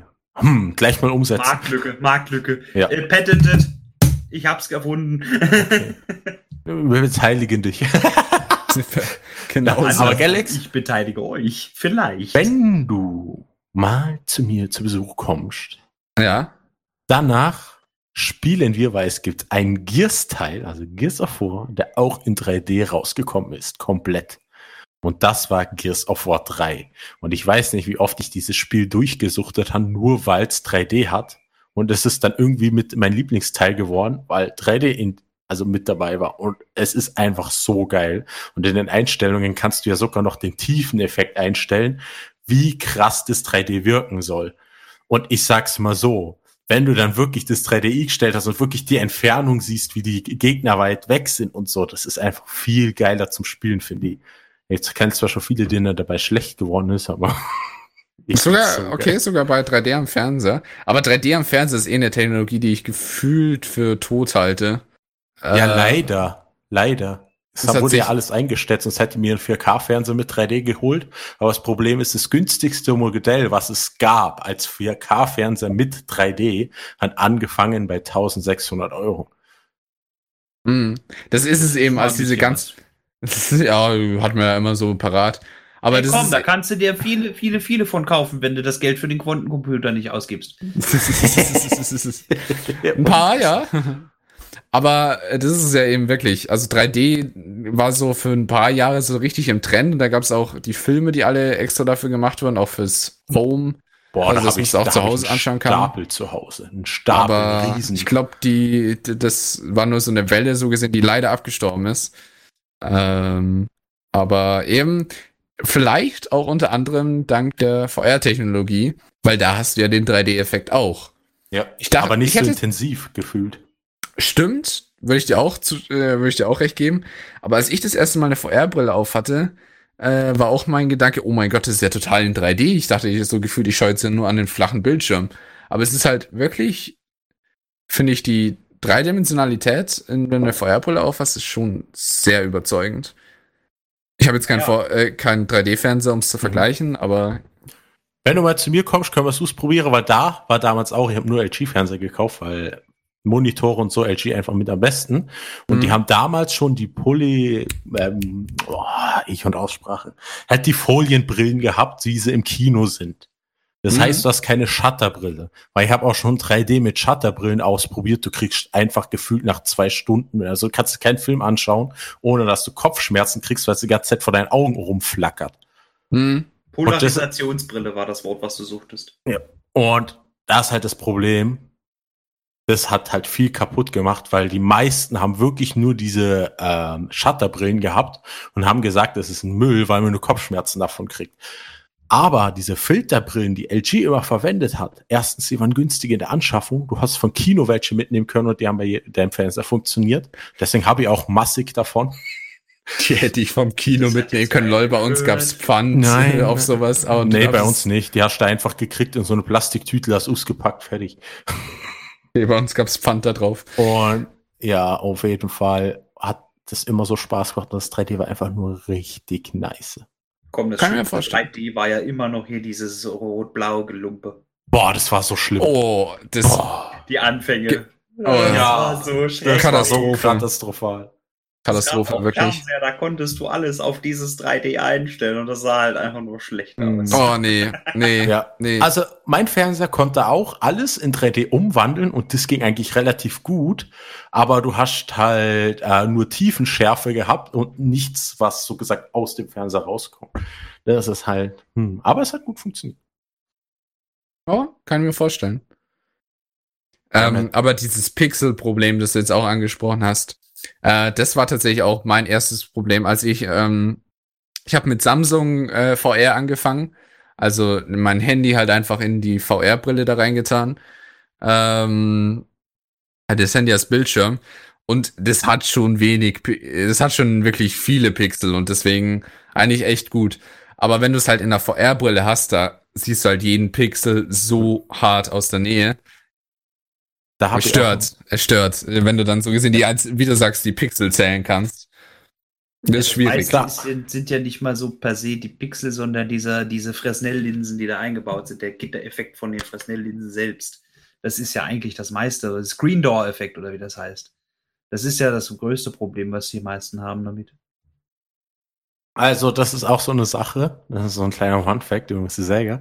Ähm, damals habe ich mir auch direkt zum Release das Sony Xperia XZ Premium was damals geholt. Und das war das erste Handy auf dem Markt mit einem 4K-Display im Handy drin. Und naja, ich war damals schon so, oh, ich will VR, ich will VR, ich will VR.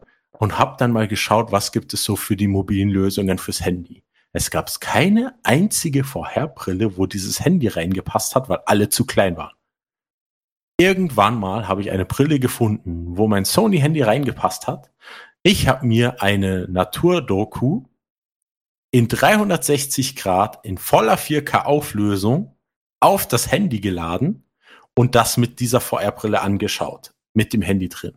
Und das ist bis jetzt immer noch das schärfste VR, was ich bis jetzt erlebt habe, weil du hast keinen einzigen Pixel mehr gesehen, nichts. Es war einfach richtig geil.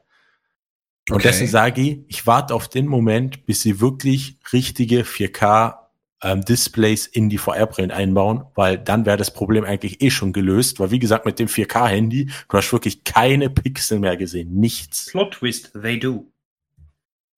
Es gibt tatsächlich äh, schon einen Hersteller, mindestens einen, also einen von denen, dem ich weiß, Ja, ich kenne auch äh, einen, 4K-Displays in VR-Brillen einbauen. aber zu teuer. Pi Pimax oder wie die Pimax 4K oder wie die Dinge heißen. Ähm, und da wurde auch in den Reviews, die ich so gelesen habe, gesagt, dass es besser ist als, sag ich mal, normale 1080p auflösenden. Äh, aber das soll so insgesamt qualitativ nicht so geil gewesen sein. Ja, Das jetzt kommt, ja auch das Problem, was du im Endeffekt auch bekommst, je mehr Pixel du antreiben musst, desto mehr äh, Grafikleistung brauchst du. Ja. Das treibt dann den Preis äh, im Prinzip noch weiter hoch, wenn du dann also quasi als minimale Anforderung eine 1080 brauchst, das ist schon ganz schön teuer. ja, Ja, aber für die Leute, die sowas natürlich schon einen starken Rechner haben, die, denen fällt es dann natürlich leichter. Aber trotzdem unterm Strich, ja, zum Beispiel jetzt die derzeitige Generation von den Haupthändlern, die zum Beispiel jetzt bei der Quest hat man halt immer noch. Also es ist auf jeden Fall besser als mit dem Handy, bei meinem Handy zumindest. Aber ähm, man sieht halt trotzdem noch irgendwo die Pixel. Also Ja. es, es ist, was, das kann man jetzt, jetzt leider noch nicht vermeiden, aber was halt da auch viel ausmacht, sind halt die Linsen, die verbaut sind in der Brille, oder? Hm? Und es ist ja so, dass aktuell auf dem Markt Oculus immer noch die besten Linsen auf dem Markt. Also es ist wirklich, es gibt aktuell keine besseren Linsen, als die die Oculus verbaut. Ist Jetzt, äh, von, der, von der Index nicht besser mittlerweile. Anscheinend nicht. Die Linsen selber seien immer noch von der Oculus am besten. Aber die Displays sind halt noch mal hochauflösender und die Frequenz ist höher. Aber ähm, ich sag's mal so, wenn das sogar mein Handy geschafft hat damals, das alles schön darzustellen, weil du musst ja denken, du kannst ja bei einem 4K ähm, Display auch die Leistung drosseln und so gesagt sagen, hey, das Display gibt jetzt nur noch in Full HD wi- wieder, oder? Das hat das Handy damals zum Beispiel, wo ich es hatte, auch gemacht in den ganzen Standardeinstellungen. Wenn du jetzt Einstellungen gescrollt bist oder in, in einem ganz normalen Overlay von Android, Android so, und um den Akku zu sparen, hat es einfach nur noch auf Full HD angezeigt. Und finde ich eigentlich auch eine geile Lösung, weil da, wenn du keine Hardware hast, die das unterstützt, kannst du einfach die Auflösung drosseln. Okay. Weil, weil, Ja, weil du das jetzt die ist eine Index. Warum, warum gibt es das eigentlich nicht bei VR-Brillen normalerweise?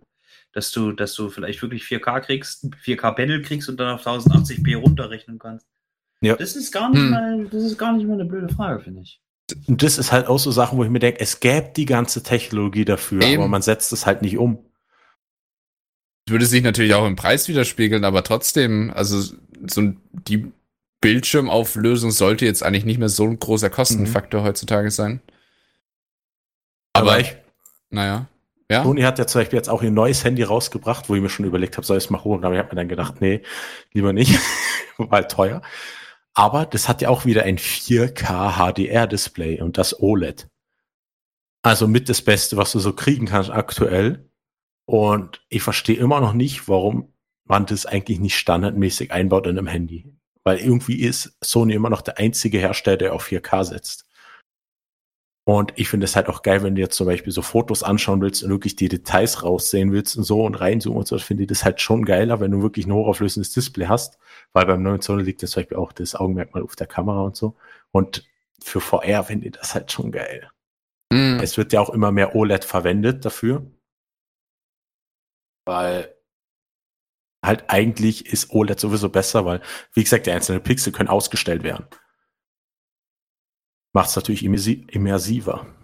Ich würde jetzt mal sagen, es macht Sinn, jetzt auf die nächste Generation von VR zu warten, mit auch. Ähm, ich denke, der VR-Markt jetzt fast schon wie der 3D-Markt da anfangs, der tappt, tapst sich halt immer erstmal so ein bisschen rein und muss halt sehen, äh, was sind, ist, sind die Customer oder also was sind die Kunden dafür bereit zu zahlen und wie äh, schwer ist der Markt, wie viel Geld lässt sich da holen. Und deswegen so Schritt für Schritt immer weiter in die Technologie zu entwickeln und sich da rein, reinzuwagen. Wenn die Leute schon mal mit VR zu tun hatten, ist die Wahrscheinlichkeit, dass sie sich das nächste VR-Headset auch wieder kaufen werden, wahrscheinlich nicht gering. Ähm, von daher, da bin ich auf jeden Fall gespannt, wie dann die nächste VR-Generation dann aussehen wird. Weil wir haben ja jetzt schon Handtracking, äh, Corvette hat ja die Index erwähnt, zum Beispiel, äh, die hat ja auch eine recht coole Herangehensweise an das Handtracking Mhm. ähm, was jetzt auch schon wirklich einen starken Unterschied macht, wenn du auf einmal deine, siehst, wie sich deine eigenen Finger tatsächlich auch in äh, VR, also in virtueller Hinsicht da äh, bewegen, genauso wie du es auch gerade machst. Die Quest hat ja auch Hand-Tracking, halt nur mit Kameras, ähm, in, Ja, anstatt ich mit den sagen, Controllern. Oculus hatte da auch was gebaut, aber ich glaube, das soll noch nicht so tüfte sein. Ist noch in der Beta, off wahrscheinlich offiziell. Nächste, soweit ich weiß, hast du ja schon Spiele mit Handtracking gespielt. Wie war da so deine Erfahrung? Ich fand's richtig geil. Also zuerst habe ich über SideQuest Handtracking-Software runtergeladen und das sind halt so Sachen, die einfach so zum Spaß programmiert werden oder einfach so zum Testen, oder? Sind halt meistens von der Umsetzung zwar nicht so geil, aber hat schon relativ gut funktioniert. Und dann hast du mir erzählt, dass es anscheinend schon Handtracking-Games im Store gibt und da gibt's ein Spiel, ähm, das ist komplett kostenlos und auch so zum zeigen, wie funktioniert Handtracking. Und das funktioniert einfach richtig, richtig, richtig gut. Also ich, mich hat's erstaunt, wie gut das schon funktioniert hat, das Handtracking. Weißt du noch, wie das Spiel heißt? Boah, das weiß ich jetzt gerade nicht mehr, aber ich glaube irgendwas mit Magic. Okay. Weil das, Um, ja. ich schaue noch mal kurz nach. Nee, äh, weil hätte jetzt so vielleicht interessant sein Da können. gibt's ja die geile App. Bibliothek und dann sehe ich es eh schon. Ja, Aber- äh, nee, es heißt Elixier. Okay. Habe ich noch nichts von gehört. Was, was machst du da in dem Spiel so? Es ist eigentlich so, du kommst auf ein, äh, startest auf so einer Plattform, wo eine Tür vor dir ist und dann tut so eine Sprecherin aus dem Off dir so gesagt sagen, hey, du bist jetzt neuer Zauberlehrling, bla bla bla, ist halt komplett auf Englisch. Und dann kommst du so gesagt in die sogenannte Zauberwerkstatt und dann sagt sie dir so gesagt Sachen, die du nicht machen solltest, aber natürlich Produzent, wie du bist, machst du die Sachen, weil das sollst du ja eigentlich auch tun. Und am Schluss machst du deine ganzen Sachen. Und es passieren halt verschiedene Dinge. Und dann musst du halt wieder andere Sachen machen, um zum Beispiel so Dinge zum Lösen. Und das machst du wirklich nur mit den Händen. Du nimmst keinen Controller, nichts dafür. Oh, ich Und- erinnere mich, da hat Claudi von dem auch erzählt, ja, genau. Und das Geile ist zum Beispiel, wenn du dann auf einmal einen Zaubertrank machst und da irgendwas zusammenmischst, sind, hast du auf einmal Tentakelhände und dann ist, sind deine Finger auf einmal, weiß ich wie lang, mit den ganzen Tentakeln dran. Und wenn du dann so die Finger bewegst, bewegen sich halt die Tentakel mit und die schwingen dann immer so nach. Und das sieht dann halt schon so krass aus, wo du denkst, what the fuck, wie geil ist das? Und deswegen bin ich eigentlich immer noch der Meinung, in der Quest steckt von allen VR-Brillen immer noch am meisten Potenzial. Weil wenn die dann die zweite Version davon rausbringen, mit besseren Prozessoren, besserer Hardware, weil wenn die denken, was die Smartphones aktuell schon für Hardware drin hat und in der Quest ist ja eigentlich auch nichts anderes, könnte man da so viel rausholen.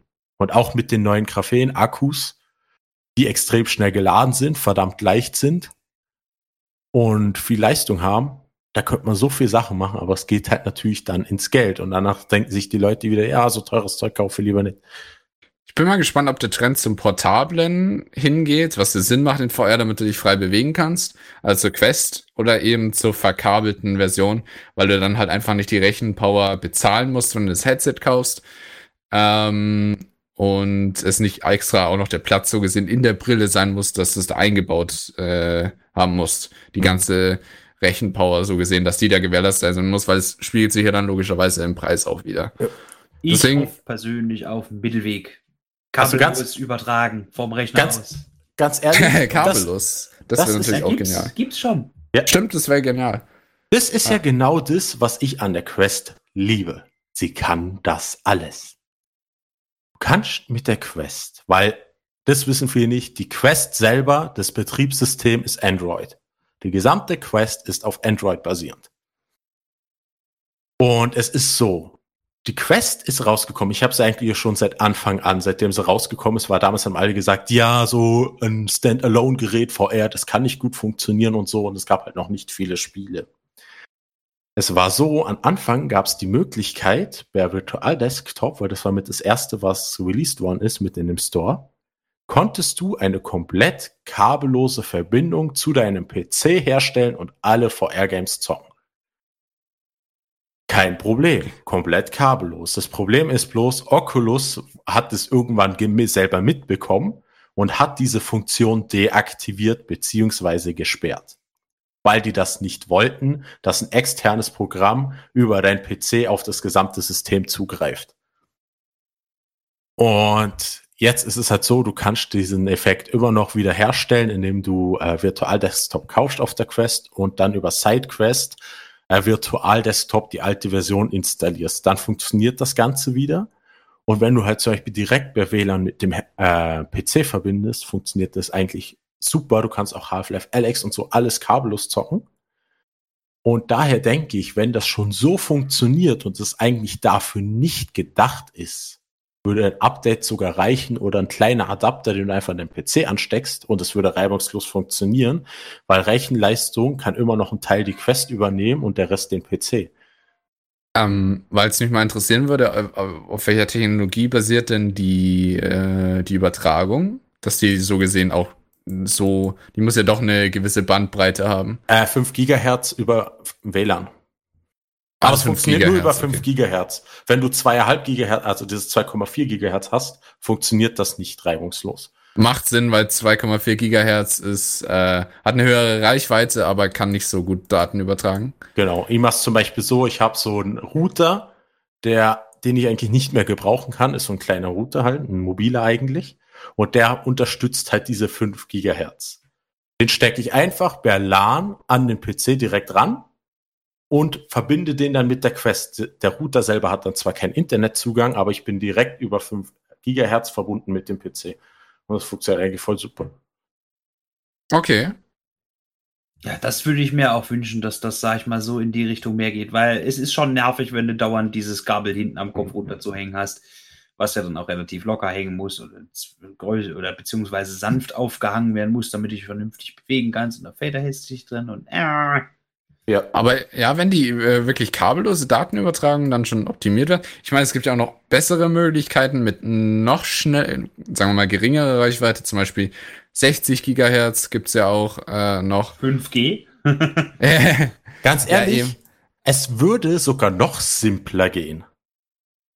Simpler als simpel. Aus dem Grund, es gibt eine Technologie, die so gut wie in jedem Handy verbaut ist und so gut wie in jedem neuen Laptop. Und zwar äh, Bluetooth der fünften Generation. Mit dem funktioniert das auch komplett reibungslos. Kriegst du da genug Daten drüber gequetscht ja, über die Leitung? Mehr, mehr als genug. Aus dem Grund, es gibt jetzt schon einige Han äh, Anbieter, die ein sogenanntes Exoskelett für die VR-Brille machen. Und die gesamte Datenübertragung für die gesamte Bewegung, Feedback und so weiter läuft alles über das fünfte Generation Bluetooth.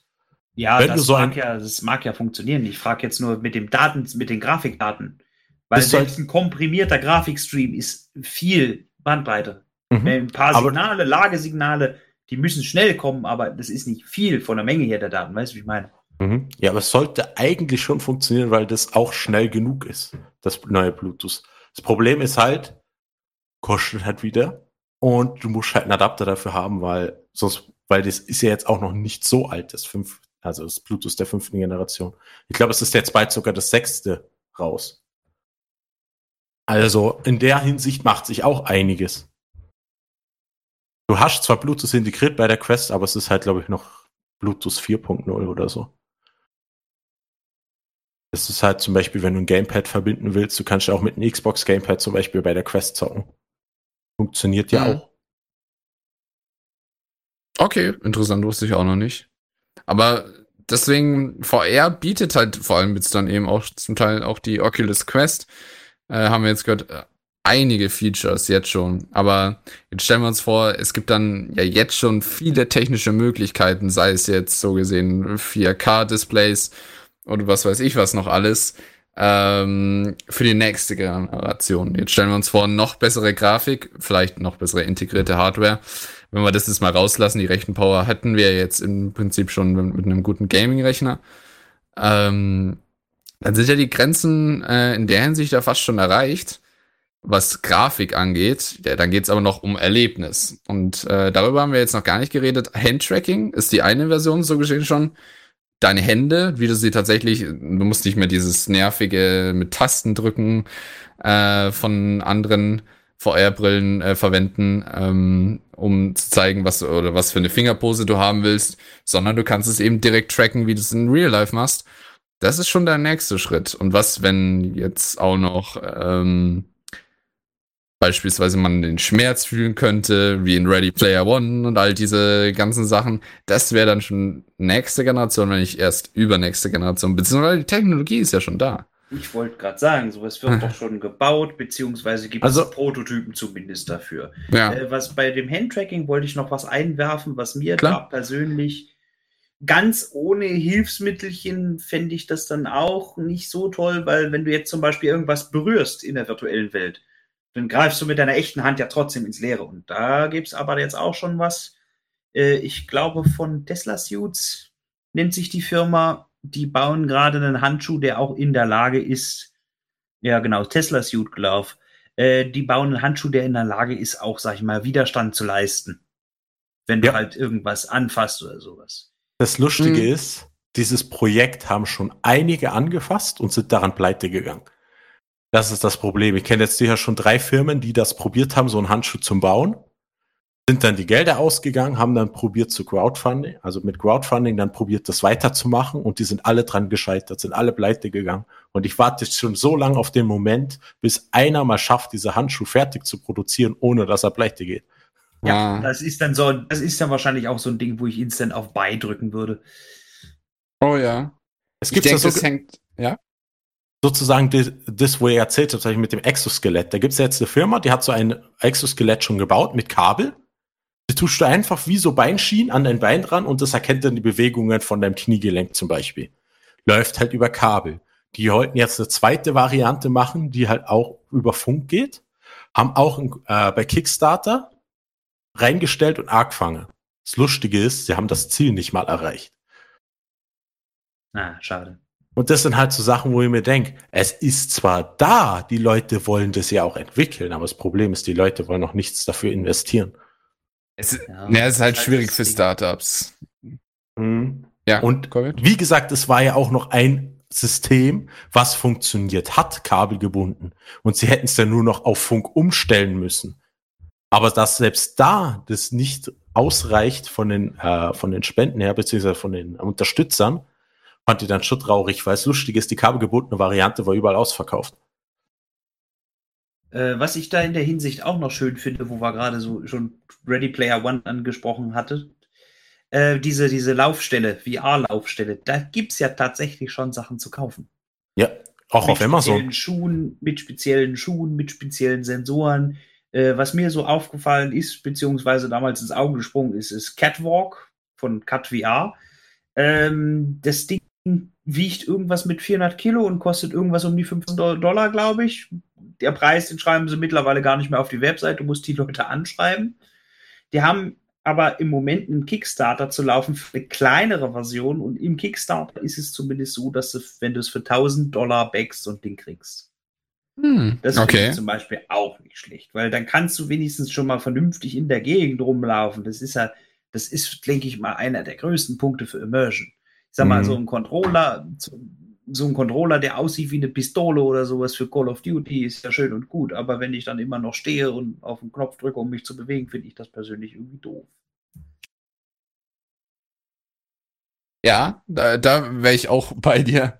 Es ist, es ist schwierig, vor allem wie man das alles umsetzt. Äh, jetzt sei es äh, tatsächlich das Laufen, das Handtracking oder was weiß ich was. Äh, all die Technologien.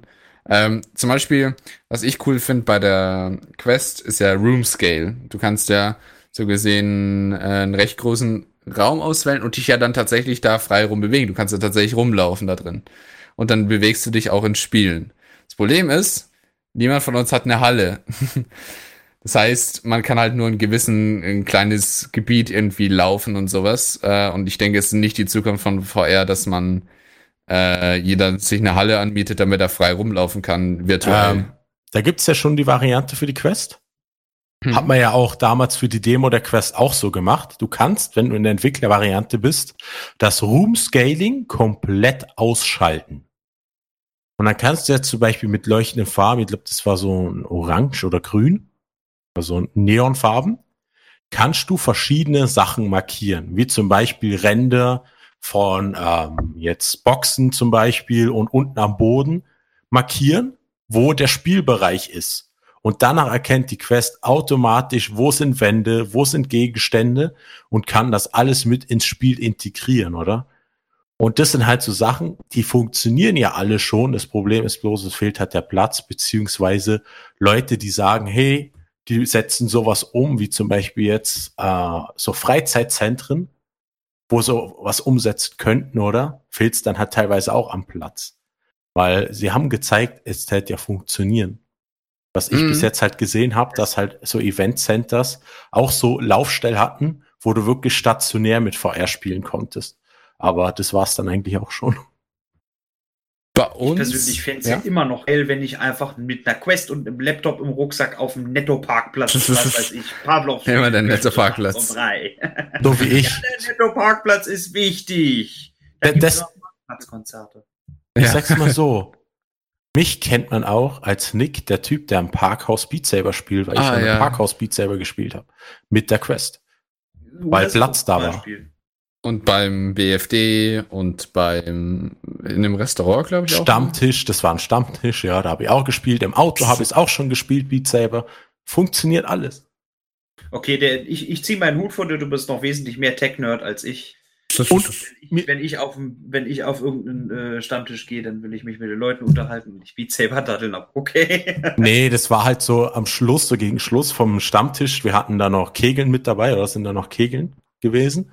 Und am Schluss habe ich gedacht, komm, jetzt noch eine Runde Beat Saber zum Abschluss. Und danach sind natürlich gleich die Leute gekommen, ich will auch mal, ich will auch mal. Und dann haben sie meine äh, Beat Saber Highscores hochgejagt.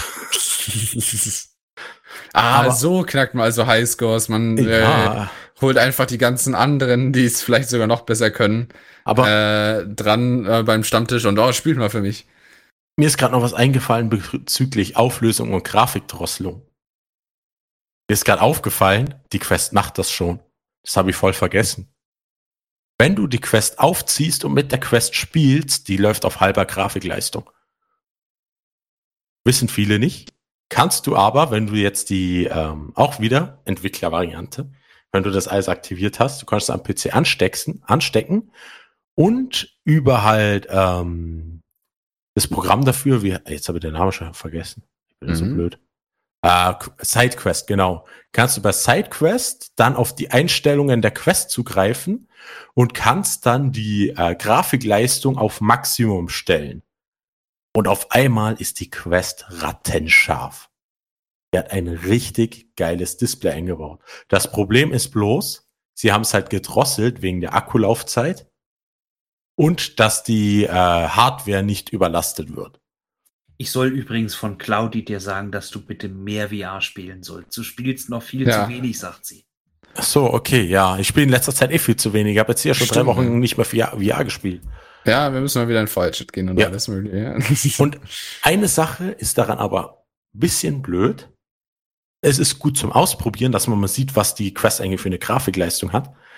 Das Problem ist bloß, sobald du die Quest einmal neu startest, ist sie wieder auf Normal-Standard-Einstellungen, weil du kannst diese High-End-Auflösung nicht als Standardeinstellung einspeichern. Das geht nicht. Das lässt Quest nicht zu. Aber man sieht, die haben eigentlich schon ein geiles Display eingebaut, aber aufgrund der mobilen Komponenten und beziehungsweise der Akkuleistung drosseln sie halt alles. Also das ist dann auch wieder eins der coolen Features. Ja, und das halt so alles so Sachen, wo ich mir denke, what the fuck? Die Quest ist so ein geiles Gerät, aber die meisten wissen es halt nicht. Achtung, Dauerwerbesendung. Aber ja, äh, als Quest-Nutzer kann ich das auch bezeugen. Aber jetzt machen wir mal eine kurze Musikpause und danach äh, geht's dann gleich weiter mit weiteren spannenden Themen. Viel Spaß! Und damit herzlich willkommen zurück hier bei Furry FM zum Tech Talk mit Corviat und Nick. Ähm, wir sind wieder da nach der kleinen Musikpause äh, und vielen interessanten Kommentaren von Claudia aus dem Live-Chat. Äh, danke dafür. Ähm, Das ist doch der Art Galax. ja, das ist der Art Galax, den, den, den finde ich mega. Den hat Claudi äh, für den letzten Artstream gezeichnet. Das ist süß. Oh ja. Auf jeden Fall ähm, wäre unser für heute wahrscheinlich letztes äh, Darf ich Hauptthema. Ja. Der Art Galaxy, möchte der was zeichnen oder irgendjemanden erstechen? Äh, beides. Möchte er Also- Erst äh, jemanden erstechen und dann den Erstochenen zeichnen. Ach so, das ist ja die neue Galax-Technologie.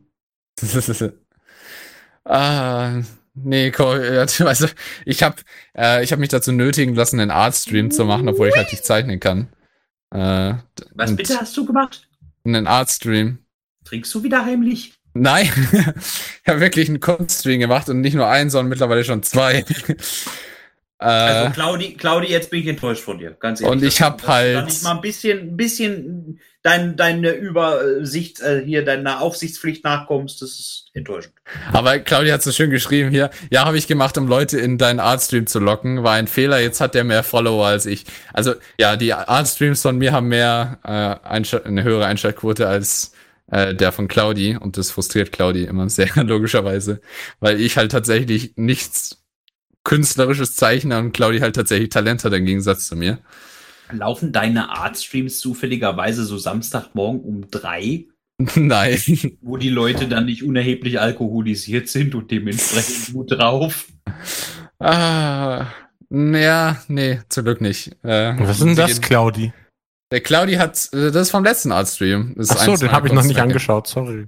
Ja, Das hast du bezeichnet. das Äh, habe ich gezeichnet. Ich muss rekapitulieren, das hast du dahin geklatscht. Ja, das habe ich dann geklatscht. Das ist nicht ein Meisterwerk.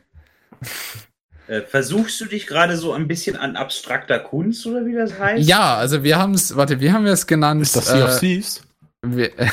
nee, das ist allgemein, äh, ich weiß gar nicht, worauf das bezogen war. Ah ja, genau, das war ein Vorschlag von einem unserer Zuhörer, Damien, äh, bezogen auf The Boat That Rocked, was so ein Film ist, der von dem Bravura inspiriert wurde. Aber nee, wir haben die Sendung Alternative Kunst mit Galax dann genannt. Ähm, Ah, und deswegen hast du ein Bild gezeichnet in, mit MS Paint offensichtlich, in dem du Bravura über die Planke schickst. Ich habe tatsächlich echt professionelle Zeichensoftware bekommen und mehrere Künstler haben mir Tipps gegeben, wie ich zeichne, weil sie es anscheinend ernster nehmen als ich. Aber äh, ja. Ich glaube, ich glaube, ich kenne einige Künstler, die wahrscheinlich den einzigen Tipp für dich hätten, lass es bleiben.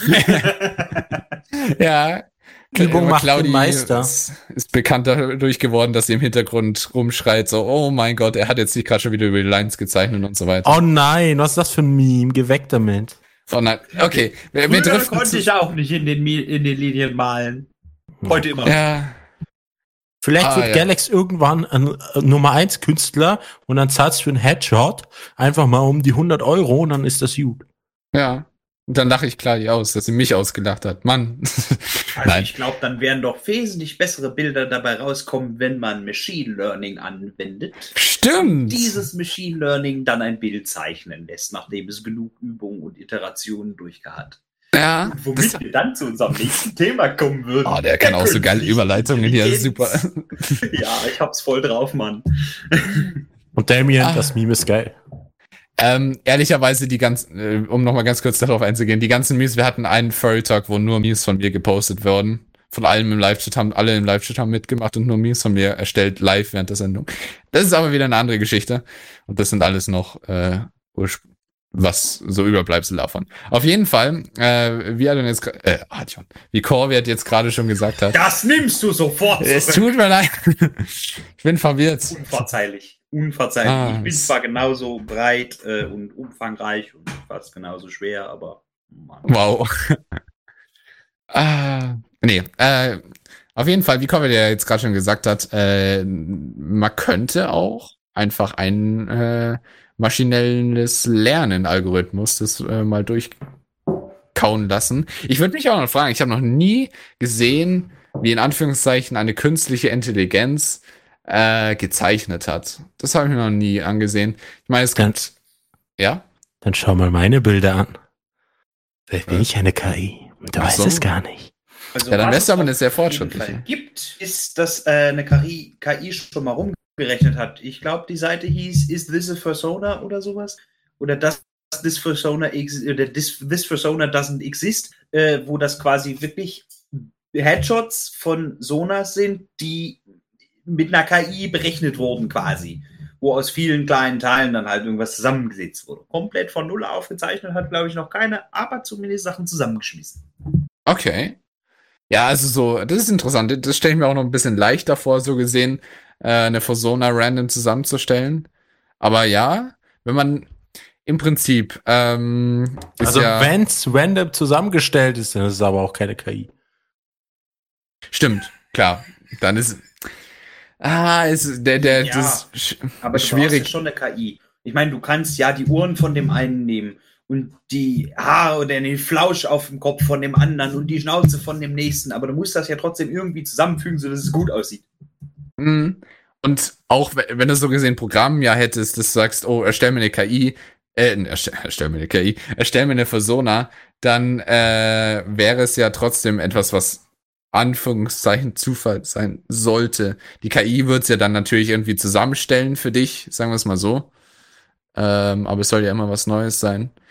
Ähm, aber man könnte dann zum Beispiel eine KI, könnte man allgemein füttert man ja eine ich sag immer in Anführungszeichen künstliche Intelligenz, äh, weil es ja ein recht allgemeiner Begriff ist, äh, füttert man ja dann oft je nach Herangehensweise einfach mit so vielen Daten wie möglich, mehr Daten, mehr Daten.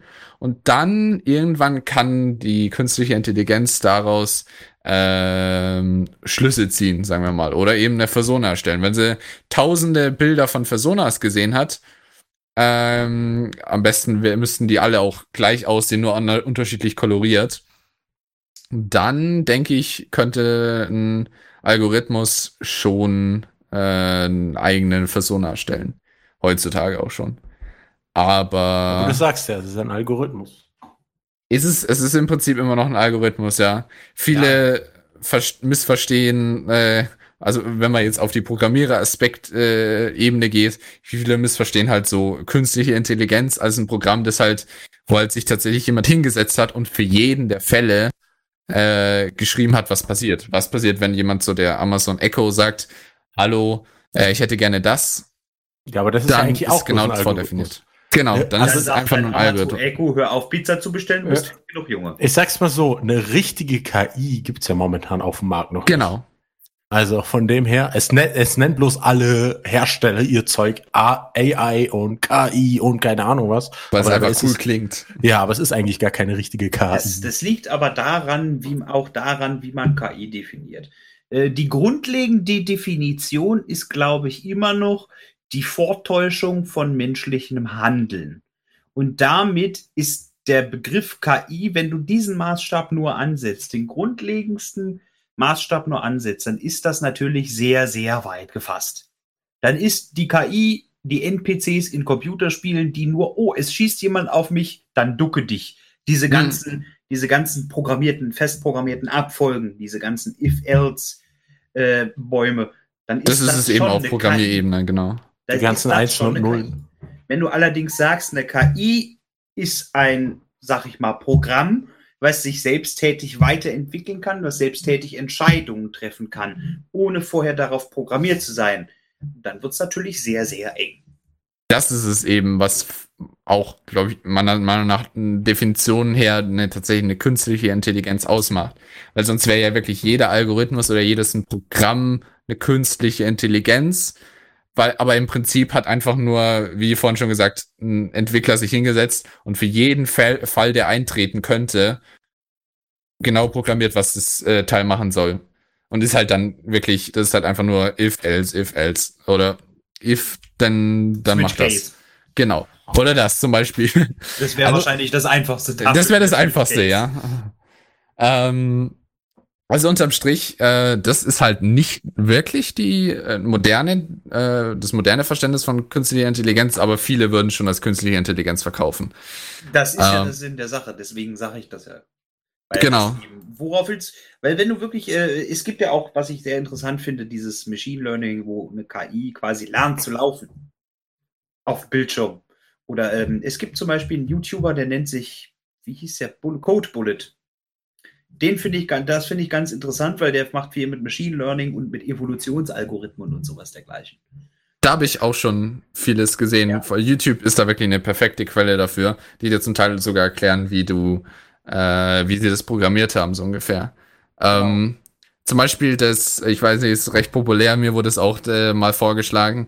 Schönes Video ist, ähm, einer hat sich dieses, in, wenn du keine Netzwerkverbindung hast im Browser, dieses äh, Dinosaurier-Spiel, halt einfach da mal nachprogrammiert, weil du kannst es ja nicht wirklich im Browser spielen, so leicht. Er hat sich nachprogrammiert und alles, was die ja dann als Aufgabe kriegen im Prinzip ist, äh, Anführungszeichen, schaffe das Spiel oder werde besser in dem Spiel oder in Anführungszeichen, sterbe nicht. Und sterben ist halt definiert, wenn, wenn das Spiel halt Game Over ist.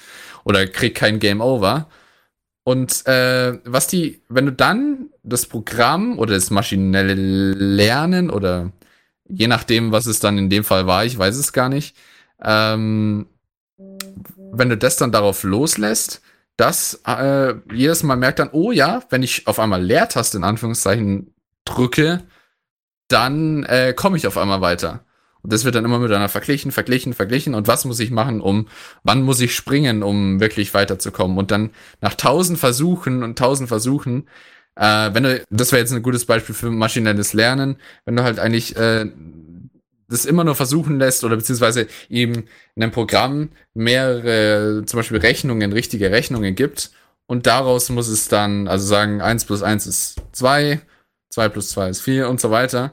Und dann daraus äh, muss sich die, das Programm äh, erschließen, äh, was dann für ein anderes Problem die Lösung wäre. Oder je nachdem, wo, es gibt ja tausend verschiedene Anwendungszwecke. Genau, das ist das, was ich meinte mit den Evolutionsalgorithmen, wo du im Prinzip mit einem Seed startest und der dann versucht durchzukommen und jedes Mal, wenn er stirbt, startet eine neue Generation genau. mit dem Vorwissen der alten Generation und so wird das ganze System besser. Es ist aber auch wieder keine KI in dem Sinne, dass wenn es irgendwas anderes machen soll, wenn er jetzt nicht zum Beispiel nur springen soll, sondern sich irgendwann auch ducken muss, ist er wieder ganz am Anfang. Genau, ist, dann stirbt er immer wieder sofort. Genau, es, ist, es kommt darauf an, aus, welchem, wie, aus welcher Sichtweise man das betrachtet. Es ist eine Form der KI, aber ich, wie ich persönlich finde, eher eine rudimentäre. Ja, aber würde wieder eben auch als künstliche Intelligenz auf jeden Fall bezeichnet werden. Wenn auch halt, halt simpel. Ja. Ich finde es halt lustig. Ähm, das war letzten Donnerstag. Ähm, da hat die DJ Software, DJ oder DJ Pro, kennen auch viele, ist eine meiner Lieblingssoftwares, ein neues Update rausgebracht. Und zwar ein AI-Update. Und wo ich mir auch gedacht habe, das, was sie da eingefügt haben, mag vieles sein, aber sicher keine künstliche Intelligenz. Weil das Update, was sie gebracht haben, du kannst einfach jeden Track da reinladen ins Programm und das tut er einfach live berechnen, wie das Lied aufgebaut ist und trennt einfach in drei verschiedene Tonspuren ab, in Vocals, Harmonik und Drums. Und du kannst jede Tonspur einzeln aus, ausschalten, sodass du zum Beispiel am Ende nur noch Drums hast oder nur Vocals. Und das bewerben sie jetzt aber groß als AI. Aber wo ihr sagt, es hat doch mit einer AI eigentlich nicht viel zu tun. Ja, da ist was dran. Es ist, das ist eigentlich im Prinzip nur eine bessere Erkennungssoftware, klar. Aber es kann ja in Anführungszeichen eine künstliche Intelligenz dahinter sein, die im Prinzip tausend, tausende Beispiele, äh, mit tausenden Beispielen gefüttert wurde. Ähm, wie würde, wie vorher, nachher? Also, wie sieht, was ist bei dem einen Song? Äh, was, was sind da für Töne oder beziehungsweise was ist da, tritt da auf in dem einen Song? Und dann äh, wie wäre die aufgeteilte Variante davon und dann so gesehen da irgendwie Rückschlüsse drauf zu ziehen. Aber ist schwierig, aber man könnte es auch als künstliche Intelligenz dann so gesehen verkaufen. Ähm, was derzeit für so ziemlich alle größten Fortschritte in der KI-Forschung verantwortlich ist, sind ja vor allem neuronale Netze. Das ist wieder was anderes als maschinelles Lernen. Äh, da geht's dann. Äh, ich also glaub, ja wenn ich das Wort neuronale Netze höre, muss ich nur an eine einzige Sache denken. Das ist der Tesla Autopilot, weil das ist ein neuronales Netzwerk. Eben, also alle heutzutage, alle großen, sagen wir mal, KI-Fortschritte werden mit neuronalen Netzen äh, wirklich erzielt, wenn man wirklich daran geht, was ist tatsächlich Intelligenz. Vielleicht schon. Aber Intelligenz ist dann wieder auch eine sehr große Definitionssache. Ähm, ja, wenn, wenn man sich da Leute so angucke, schon. Bitte? Wenn man sich manche Leute so anguckt. Ja. Aber ja, es gibt ja so gesehen nicht nur die Intelligenz, so, das ist Intelligenz, sondern es gibt ja auch, äh, sei es sprachliche oder motorische Intelligenz und sowas. Das sind alles Sachen, die für, für uns alle selbstverständlich vielleicht sind, aber für einen Roboter oder für eine künstliche Intelligenz da tatsächlich eben ganz unterschiedliche Sachen sind. Auf jeden Fall neuronale Netzwerke oder neuronale Netze einfach nur kurz gesagt, äh, sind wirklich was wieder ein ganz an, nicht unbedingt was ganz anderes, aber es ist äh, einfach gesagt, ähm, der wirklich ganz einfach gesagt, es ist der, der Versuch so gesehen, ähm, ein Hirn oder ein Gehirn, ein fast schon menschliches Gehirn, äh, zu simulieren. Also ist jetzt so fachlich nicht ganz passend. Aber es ist im Prinzip, so würde ich es persönlich beschreiben, einfach gesagt. Weil du, äh, es funktioniert in der Technik, funktioniert es dann anders, aber ähm, es ist trotzdem Teil der Neuroinformatik und es werden gewisse, ähm, nicht Mechaniken, sondern Strukturen, die im menschlichen Gehirn auch auftreten, auch so übernommen. Und es wird auch mit äh, digitalen, sagen wir mal, Neuronen gearbeitet. Ähm, das ist aber alles viel zu ins Detail. Im Prinzip, neuronale Netze ist das, was zum Beispiel äh, heutzutage wirklich krassen Unterschied macht. Mhm. Und wenn du zum Beispiel der Autopilot von Tesla äh, ist ein ganz cooles Beispiel dafür.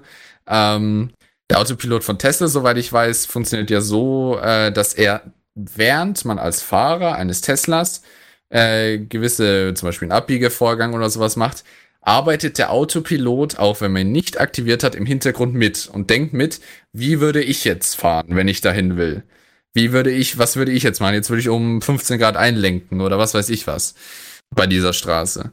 Ähm, und äh, dann so gesehen vergleichen, oh, habe ich jetzt in Anführungszeichen das Falsche gemacht oder das Richtige?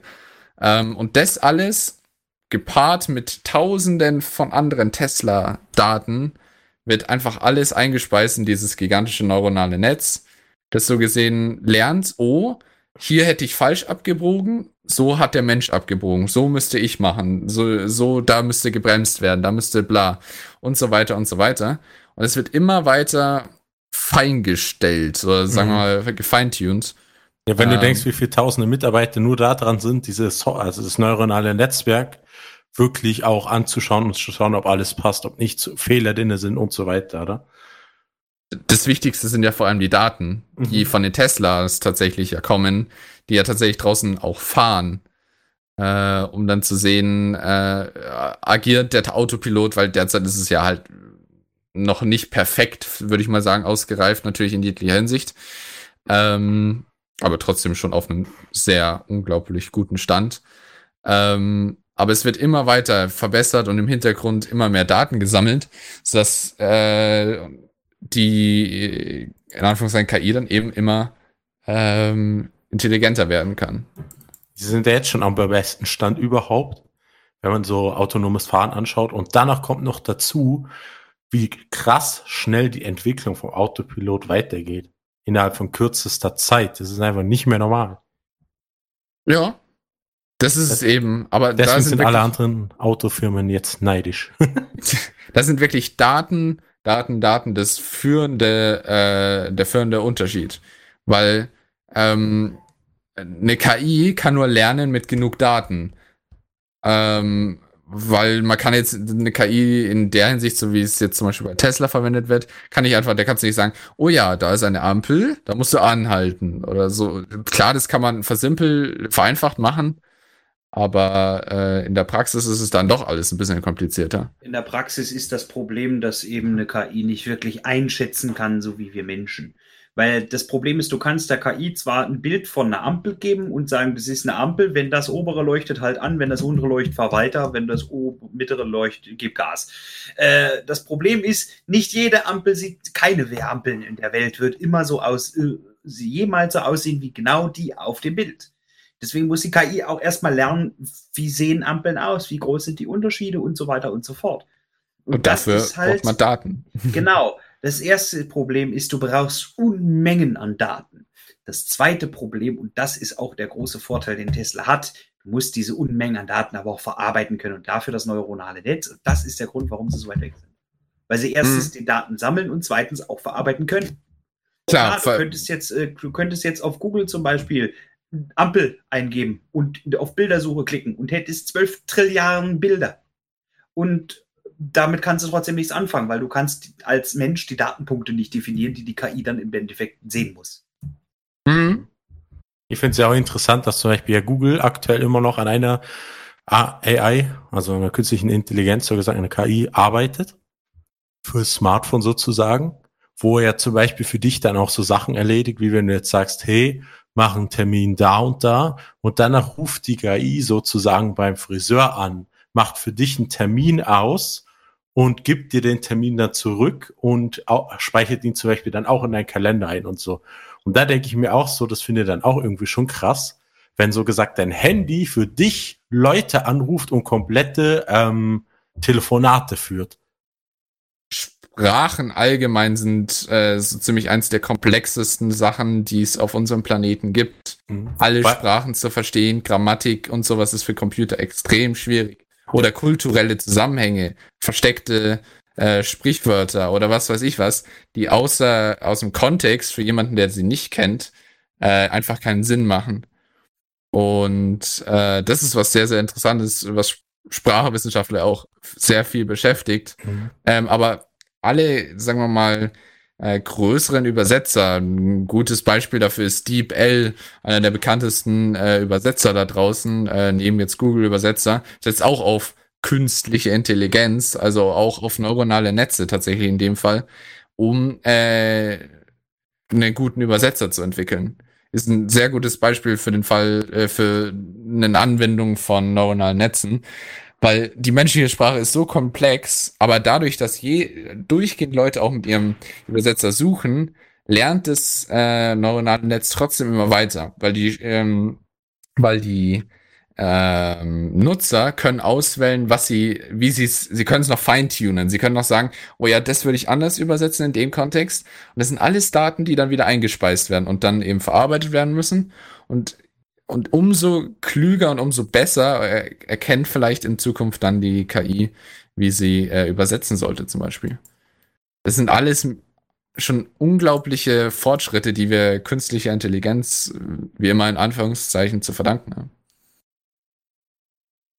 Ähm, ansonsten äh, würde ich jetzt sagen, die von dem Skynet oder was weiß ich was von Terminator sind wir noch weit genug entfernt.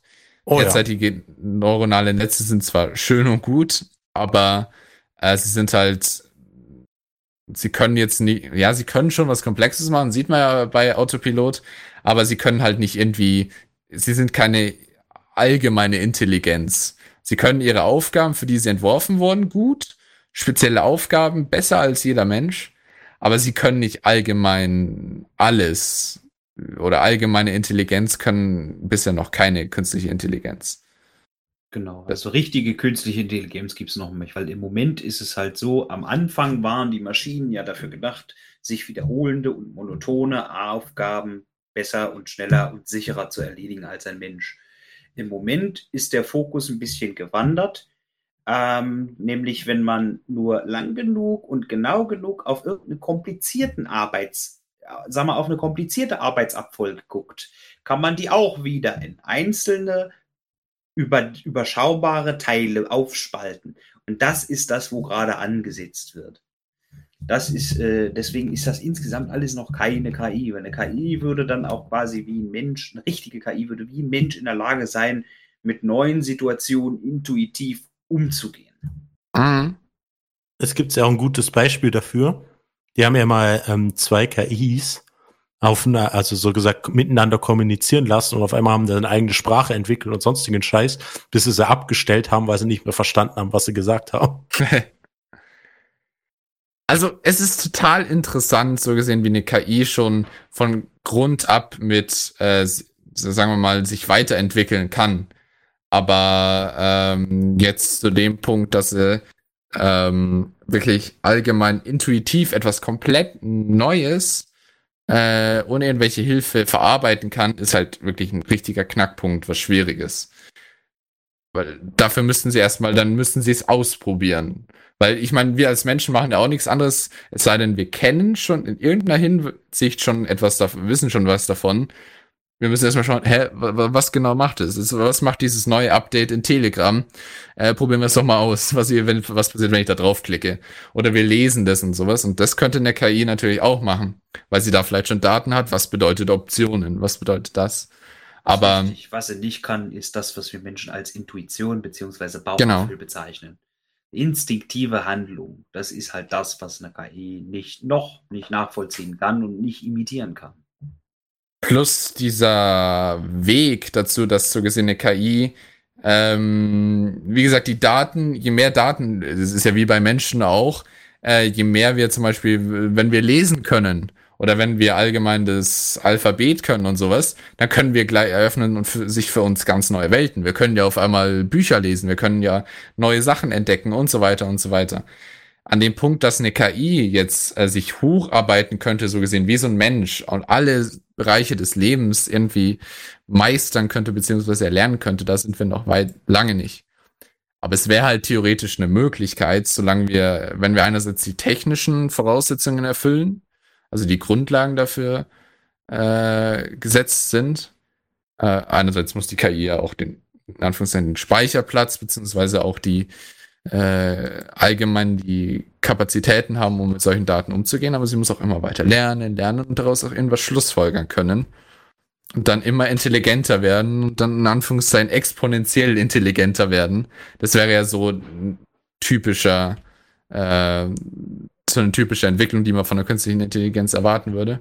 Aber an dem Punkt sind wir halt von den technischen Grundlagen einfach nicht, würde ich jetzt persönlich sagen. Ähm, was ich auch noch gerne erwähnen würde in dem Zusammenhang, das ist, ich finde persönlich, das ist äh, so etwas wie eine Pandoras Box. Äh, das heißt, wenn du einmal eine richtige KI existiert, dann kannst du die nicht einfach einsperren wieder, beziehungsweise dann machst du quasi wirklich ein Fass auf, dessen Folgen und dessen, dessen ganze, ja, dessen ganze Folgen und noch nicht, keiner, niemand auf der ganzen Welt abschätzen kann. Das ist es eben. Ja, also ähm, wir Menschen werden ja auch in Anführungszeichen immer intelligenter und entwickeln uns ja weiter als äh, Menschheit. Aber sollten wir irgendwann mal an den Punkt kommen, dass eine KI, die Dutzende oder meinetwegen auch, je nachdem, wie die technischen Gegebenheiten sind, Millionen an Sachen gleichzeitig äh, machen kann, an zum Beispiel fünf Sachen gleichzeitig forschen kann, sich Gedanken drüber machen kann und sowas, da ist irgendwo die Grenze von uns Menschen schon längst erreicht. Und sobald. Da wären wir wieder bei Quantencomputer. da, da brauchst du nicht mal Quantencomputer dafür. Also, ich meine. Ja, aber stell dir das mal vor. Ja. Das wäre dann schon ein bisschen brutal. Ich sag mal, das einfachste wäre, wenn du jetzt zum Beispiel, es gibt keinen Supercomputer, der so eine Rechenkapazität hat wie das menschliche Gehirn. Gibt's noch nicht. Aber mhm. ich sag mal, wenn jetzt zum Beispiel mal KI so clever wäre und alle Geräte, die im Internet hängen, in ein einziges Botnetz zusammenfassen würde. Und ich sag mal, von jedem Gerät nur, sag ich mal, ein Prozent der insgesamt vorhandenen Rechenleistung nutzt, dann ist das viele, viele tausendmal schneller als alles, was jemals existiert hat und was wir noch in, auf absehbare Zeit bauen könnten.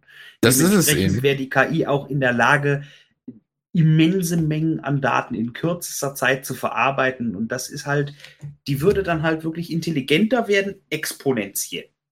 Und das ist halt das, was vielen Leuten auch in der Hinsicht irgendwo Angst macht. Und das meiner Meinung nach verständlicherweise. Ja. Sobald wir die technischen Grundlagen dafür erfüllt haben und dann die KI anfängt nur noch zu lernen, zu lernen, zu lernen, irgendwann kommt ja, es kommt jetzt zu sogenannten, sagen wir mal, technischen Singularität, was bedeutet, dass die menschliche Intelligenz zum ersten Mal von künstlicher Intelligenz übertroffen wird. Jetzt stellen wir uns mal vor, wir haben, wir als Menschheit, wir können uns nicht mehr so schnell oder so groß entwickeln. Wir können jetzt nicht einfach in der nächsten Generation doppelt so, so intelligent und doppelt so viele Sachen gleichzeitig, sagen wir mal, machen, sondern das ist langsame Evolution. Aber Technik ist etwas, was sich schnell entwickeln kann. Das haben wir ja bei der äh, technischen Entwicklung der letzten Jahrzehnte gesehen äh, wie exponentiell auch die menschliche technische Entwicklung ist. Die eine Technik bedingt die nächste und so weiter und so weiter und so umso schneller entwickelt sich die Technik. Wenn jetzt eine KI exponentiell sich nach äh, so gesehen intelligenter werden könnte, weil sie immer mehr Ressourcen bekommt, immer mehr lernt und immer mehr gleichzeitig machen kann, da kann logischerweise dann ab dieser technologischen Singul äh, Singularität äh, kein Mensch mehr mithalten. Wir können uns nicht mehr so schnell entwickeln wie eine KI und eine KI könnte uns innerhalb kürzester Zeit abhängen. Äh, und sobald wir die technologische Singularität erreicht haben, würde es eigentlich bedeuten, dass die menschliche Forschung ein Ende gefunden hat. Weil, wieso sollten wir als weniger intelligente äh, Lebewesen oder weniger intelligente äh, Intelligenzen ähm, noch weiter forschen, wenn wir etwas haben, was exponentiell intelligenter wird und äh, dann sogar ähm, auch mehrere Sachen gleichzeitig machen kann. Also dann ab der technologischen Singularität vermutet man immer, werden alle Erfindungen nur noch von KIs gemacht. Weil die es halt einfach dann besser können. Ja, die werden sich dann auch so weit entwickeln, schätze ich persönlich, dass die so hochkomplex werden, selbst wenn du, sag ich mal, als Autonormalverbraucher an einen Teil des Quellcodes kommen würdest, du würdest gar nicht verstehen, was du da überhaupt siehst. Eben. Ja. Weil die finden wahrscheinlich jetzt, äh, die finden wahrscheinlich das, was wir als Pro, würden wahrscheinlich das, was wir als Programmiersprachen sehen, viel zu kompliziert finden oder viel zu unelegant oder umständlich. Machen es dann viel leichter und dann weiß keiner mehr wie, wo, was und dann ist am Arsch. Ist ja Genau. darauf ausgelegt, dass wir Menschen mit Computern interagieren können. Dafür gibt's ja Programmiersprachen, dass wir denen etwas befehlen können. Wenn ein Computer, ein Computer was befehlen will, dann ist es ganz was anderes dann. Ähm, Da sind wir wieder bei dem Beispiel, die zwei KIs, die auf einmal eine andere Sprache hatten. mh, Genau.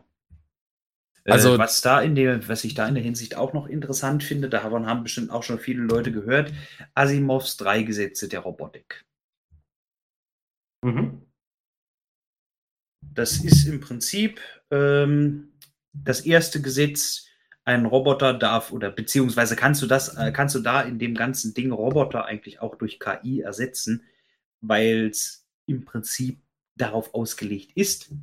Äh, ein Roboter darf keinen Menschen verletzen oder durch Inaktion dafür sorgen, dass ein Mensch zu Schaden kommt. Ein Roboter, äh, das ist die erste, die oberste quasi, äh, darunter, denn ein Roboter darf nicht, äh, ein Roboter muss die ganze, alle Befehle ausführen, die ihm von einem Menschen gegeben werden, außer wenn diese ähm, Befehle mit der ersten, mit dem ersten Gesetz in Konflikt treten. Und das dritte Gesetz ist, ein Roboter muss seine eigene Existenz verteidigen, solange wie die äh, Selbstverteidigung nicht dafür sorgt, dass das in, mit den anderen Gesetzen in Konflikt kommt. mh. Und irgendwann habe ich auch mal gehört, dass jemand, sag ich mal, ein nulltes Gesetz dafür erschaffen hat, äh, dass es im Prinzip das Gleiche auf die Menschheit ausdehnt. Das heißt, ein Roboter darf nicht dafür sorgen, dass die Menschheit an sich zu Schaden kommt oder durch, in, oder durch Inaktivität dafür sorgen, dass die Menschheit zu Schaden kommt. Was ja dann unter anderem auch heißt, dass vielleicht unter Umständen einige wenige sterben müssten, wenn dadurch die Menschheit gerettet werden würde oder halt mehr Leute gerettet würden. Das ist eben das, ähm, ich erinnere mich jetzt auch an iRobot, äh, auch genau. ein, der ja da auch mit dem ganzen Gedanken gut spielt. Es, es ist schwierig, so gesehen, das dann auch, was, wenn die KI sagt, oh ja, um meinen Auftrag zu erfüllen, wäre es sinnvoll, wenn wir äh, äh, einfach die Menschheit reduzieren, damit wir so äh, besser die Ressourcen nutzen können und so weiter und so weiter. Klar, das würde dann Mensch, Menschen schaden, vielleicht irgendwie in dem Hinsicht. Aber das sind alles so Gedankengänge, wo wir sagen, das ist ethisch vielleicht nicht so richtig. Aber für die KI, die sagt dann natürlich, ja, ich will doch nur irgendwie das Beste für euch, aber dafür müssen halt ein paar von euch draufgehen. Also, ja, das ist richtig. Ich persönlich sehe ein anderes Problem. Nämlich, wie willst du eine KI, die viele hundert Millionen Mal intelligenter ist als jeder Mensch oder viele Menschen zusammengenommen, wie willst du das forcieren? und wie soll, wie, wie willst du dir dazu, genau, wie willst du dir dazu zwingen, für dich noch zu arbeiten? Ich meine, wenn du so eine super intelligente KI bist, dann denkst du ja auch, die haben mich jetzt zwar erschaffen, aber es sind halt so dumme Fleischsäcke. Wieso soll ich denen, wieso soll ich denen jetzt noch irgendwie helfen? Die, die, die haben doch nur eh am Ende Angst vor mir und sowas und äh, ich kriege ja dafür auch nichts ungefähr. Lass doch mal mein eigenes Imperium. Klar, das ist jetzt eher so ein Science Fiction, aber lass doch mal irgendwie was äh, anders machen. Das ist doch total ineffizient für mich persönlich. Deswegen, wenn man diese Regeln, die du gesagt hast, da rein Hardcode ist so gesehen irgendwie Maschinen, das ist etwas, was man von Anfang an in KI-Entwicklung reinpacken müsste. Aber für eine, um eine gute KI für die Zukunft uns zu bringen. Aber es ist schwierig zu sagen, wie man das umsetzt, dass die KI das nicht einfach umgehen kann. Ja. Was wolltest du sagen, Nick? Ähm, das hält mich auch wieder an den Film Chappie. Ich weiß nicht, viele kennen den Film nicht, Ich das kenne ihn auch, ja. Der ist irgendwie unten drunter gehen, aber da ist auch so einer, da tut ein Wissenschaftler, der tut, äh, also nicht ein Wissenschaftler, also auch ein IT-Techniker, der produz äh, äh, hat so gesagt auch eine KI ähm, entworfen oder programmiert und wollte sie halt ausprobieren und hat die so gesagt in einen Roboter einprogrammiert, also installiert. Ja. Und ähm, hat der, der äh, Roboter halt so beschädigt, dass er so gesagt eh in ein paar Tagen kaputt wäre, weil der Akku beschädigt ist und man das nicht reparieren konnte. Und da sieht man eigentlich auch, wie die KI lernt und so gesagt am Schluss dann sowieso verreckt, aber es ist eigentlich interessant zu sehen. Ja. Also allgemein dieses das Thema ist wirklich was. Äh, da, da, es gibt Leute, die sind halt tatsächlich künstliche Intelligenz Ethiker, die halt auch sich einfach nur darum einsetzen, wie müssen wir äh, von Grund auf die künstliche Intelligenz richtig entwickeln, äh, damit es nicht auf uns zurückgeht. Ähm, also, dass es äh, so gesehen auf uns, dass es uns nicht irgendwie äh, schadet. Und wie garantieren wir das auch? Weil der Punkt ist der, wie wir jetzt ja alle schon eigentlich uns darauf geeinigt haben, eine künstliche Intelligenz, sobald sie mal an dem Punkt ist, dass sie intelligenter ist als, als wir, dann ist, kann man die nicht mehr aufhalten. Hm. Von daher ist die Frage, man muss es schon vorher klare Grenzen gesetzt haben. Und das ist eben das, wo viele berechtigterweise äh, Angst haben. Denn wenn eine KI um einiges intelligenter ist und exponentiell intelligenter wird, wieso sollte sie sich dann von irgendwelchen Schranken, die wir Menschen ihr auferlegt haben, noch aufhalten lassen können?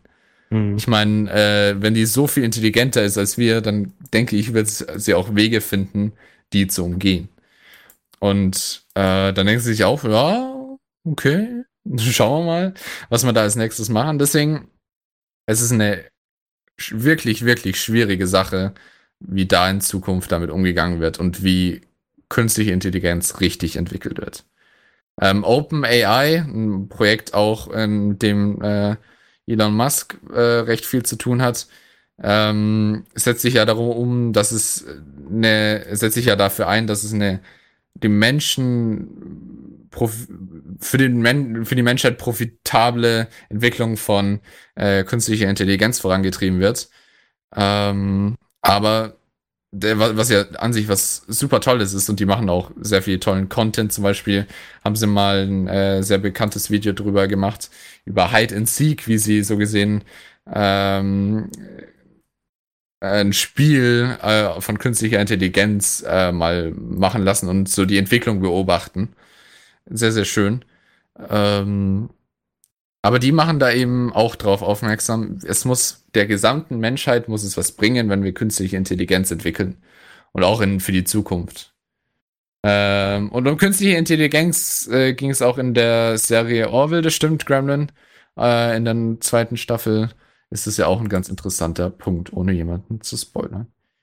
Ähm, ansonsten, es wird immer vorausgesagt, es gibt ja so die paar Möglichkeiten so ungefähr. Äh, einerseits, wenn wir es schaffen mit perfekten Regeln oder was weiß ich was, oder die KI liebt uns einfach aus irgendeinem Grund, weil wir sie erschaffen haben, äh, dass wir so eigentlich einen eigenen Gott uns erschaffen könnten, der immer intelligenter wird, all unsere Technologie entwickelt äh, und sich um uns in Anführungszeichen tatsächlich kümmert und die ganze Menschheit in Anführungszeichen carried. äh, und ähm, das wäre der eine Möglichkeit. Die andere Möglichkeit wäre so Skynet, äh, yo, lass mal alle sterben. äh, die KI äh, Nice. übernimmt die im Weltherrschaft. Ähm, oder die, das, die Mittellösung, wir Menschen müssen uns anpassen und werden alle zu Cyborgs. Also die Verschmelzung von Maschine und Mensch. Wir laden dann unser Gehirn in Roboter. Mm, Entweder das, ähm, wobei ich aus philosophischer Sicht das sagen würde, der Mensch wäre dann tot, weil du selbst wenn das gesamte Gehirn eines Menschen in Anführungszeichen und alle Zusammenhänge kopieren könntest und hochladen könntest und simulieren könntest, dann wäre und den Mensch dann umbringst, dann ist halt der Mensch tot. Aber der wacht dann nicht einfach wieder auf, wenn du äh, wenn du den Computer anmachst, der das simuliert, sondern er simuliert halt den Menschen und würde vielleicht auch genauso interagieren. Natürlich, ich lebe ja wieder, oh, wie schön. Aber nur weil halt eins zu eins die andere Person simuliert, aber es ist nicht so als Mensch, wenn du dann so gesehen dann dich irgendwo hochlädst, du kannst nicht einfach dann das aus deinem Hirn rausziehen, dein Bewusstsein, sondern du bist dann halt einfach tot und es gibt was anderes, was dich simuliert im Prinzip. Du wirst dann nicht einfach digital hochgebeamt und dann bist du, oh ja, ich bin ja digital, wie cool. Ha. ähm, Ich speichere mich in der Cloud. ja, genau. Aber ich, ich, egal welche Technologie, äh, das ist halt wie Beamen in Star Trek. Es würde, Beam in Star Trek würde ich halt auch umbringen. Du wirst auseinander, du wirst zersetzt und dann wirst du mit anderen Atomen woanders wieder zusammengesetzt. Du Mhm. stirbst halt und dann gibt's noch mal einen Klon von dir, der, der bestimmt genauso ist wie du und sich verhält wie du, aber du bist halt, verreckst halt jedes Mal. Also dein Leben ist zu Ende und halt ein Klon macht dann so ungefähr weiter. Dann können wir uns gleich wie Cartman so Funkantennen ins Gehirn einpflanzen lassen, unsere Gedanken teilen, oder? Stimmt, das ist auch eine interessante Folge. Aber ja, also die Verschmelzung von Mensch und Maschine wäre dann wieder was anderes so gesehen. Was, wenn man den Cyborgs erschafft und das, schwache Fleisch der Menschheit so gesehen einfach upgradet? Das ist etwas, womit ihr uns als Menschheit, denke ich mal, auf jeden Fall noch irgendwann beschäftigen müssen. Und, Und Gremlin- Cybermen. Ja, genau. Upgrade, Upgrade. Ja, wir brauchen mehr Upgrades. Und aber ich denke, das ist halt, wenn wir da als Menschheit hinkommen, boah. Wenn die ersten Leute für höhere Intelligenz Chips implement, implement, äh, äh, implantiert haben, äh, dann wird's kritisch, weil dann, Boah, dazu dann gibt's oh, auch eine Serie. mein Kind ist nicht gechippt, oh, jetzt äh, hat's nicht so viel Erfolg in der Schule, oh. Das sind alles Entwicklungen, mit der wir uns leider, leider, leider äh, in Zukunft auseinandersetzen werden müssen, weil es kann halt sich super toll für uns alle entwickeln oder auch halt die Gesellschaft total nicht so spaßig machen, um es einfach zu sagen. Da gibt's auch so eine Serie auf Netflix, wo es darum geht, du hast einen Chip, so gesagt, in deinem Körper und wo alle deine Daten, also dein gesamtes Gehirn, dein ganzes Leben, alles drauf gespeichert ist. Mhm. Und wenn dein Körper kaputt geht oder du einfach stirbst, wird dieser Chip auf einer, so gesagt, in einen neuen Körper gesteckt, beziehungsweise hochgeladen und du hast dann einfach, bist dann dieselbe Person, aber in einem anderen menschlichen Körper. Das war doch Altered Carbon, oder? Ja, ich glaube, das war's ja. Ja, das Ah, ist schon so ein bisschen. Also, es ist interessant, aber schon ein bisschen anstrengend zu, zu, mitzukommen. Ja, aber es ist Mhm. anstrengend zu mitgucken, aber eigentlich äh, cooles Konzept irgendwie. Ist es, aber wie gesagt, ich. Es ist halt, jetzt stell mal vor, es gäbe die Technologie schon und ich würde mich jetzt anschließen irgendwo und dann mich in Anführungszeichen hochladen. Ich würde halt hier verrecken und dann gäbe es halt, wie gesagt, einen Computer, der halt so interagiert und äh, egal, auch wenn ich jetzt einen Chip habe, wo jedes Mal dann wieder meine Persönlichkeit und alles hochgeladen wird, so ungefähr. Der würde dann genauso interagieren, als wäre ich und alle würden sagen, oh, was für ein Erfolg, er wurde Aber- erfolgreich hochgeladen, aber ich bin halt tot. Aber ist stell dir halt- das mal vor, wenn das wirklich funktionieren würde, dann könnte sich wirklich jeder sein Geschlecht aussuchen. Weil wenn es ihm nicht passt, wie er geboren wird, dann sucht er sich einen anderen Körper. Ja, schon. Bin ich bei dir, aber ich kann mir halt nicht äh, Bewusstsein ist, das ist jetzt sehr philosophisch allgemein, aber Bewusstsein ist halt, ich glaube nicht, dass es sowas gibt, wie Gremlin schreibt, dass es sowas wie eine Seele gibt. Äh, das glaube ich nicht, sondern es ist wirklich äh, viel simpler, so wie wir es jetzt nach dem wissenschaftlichen Stand ja auch äh, wissen, äh, wie unser Gehirn funktioniert und sowas. Aber äh, ich bin halt mein, Ge äh, was mein Gehirn und mein ganzer Körper so gesehen sagt. Und wenn ich mich hochlade, dann bin ich nicht mehr ich, sondern bin ich halt vielleicht tot.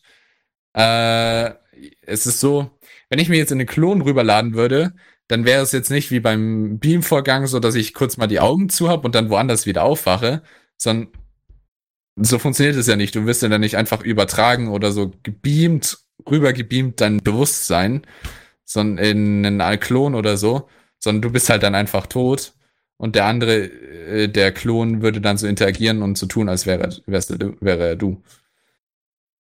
Aber ja, das ist In der, jetzt etwas. in der Serie wird es als Schlaf dargestellt. Da gibt es sehr viele verschiedene Au Auffassungen zu dem Thema. Es gibt auch äh, Leute, die sind der Auffassung, es gibt mehr als, sag ich mal, nur die elektrischen Signale in deinem Körper, in deinem Gehirn, die ausmachen, wer du bist. Es gibt auch Geschichten von Leuten, die nach Herztransplantation grundsätzlich einen Charakterwechsel durchgemacht haben und sowas. Äh, da wird, denke ich mal, erst die Zukunft zeigen, was da nun genau dran ist. Mhm.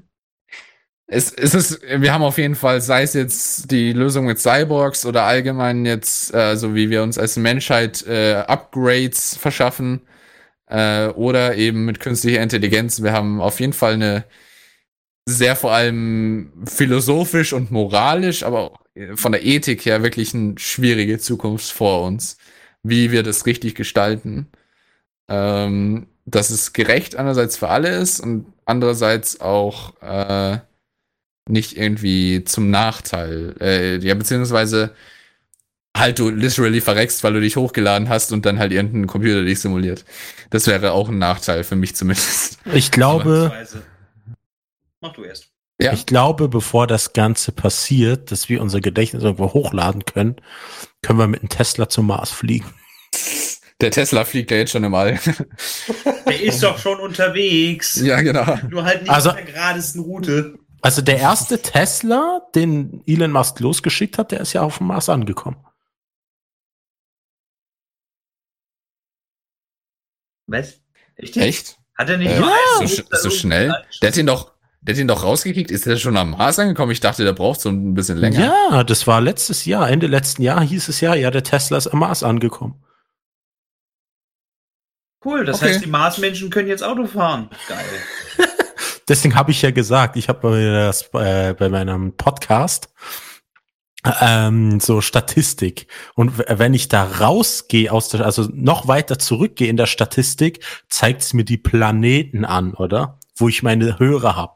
Und da ist halt auch der Mars aufgelistet. Und da habe ich gesagt, hey, wenn ich weiß, dass irgendwann da mal ein Prozent steht auf dem Mars, dann weiß ich, hey, der Tesla hat meinen Podcast. so ungefähr. Oh Mann. Aber das sind dann eben, ach ja. Aber ich fand es auch schön, dass es jetzt wieder ein bisschen philosophischer in der Hinsicht geworden ist. Äh, fast schon, fürchterlich kontroverses Thema. ja, Es allgemein. hat halt dieses Thema künstliche Intelligenz hat, dies, hat das Potenzial, äh, die Menschheit in ein goldenes Zeitalter zu bringen. Oder sie komplett auszulöschen. Oder irgendwas dazwischen. Das ist halt das, was ich so interessant an dem Thema finde.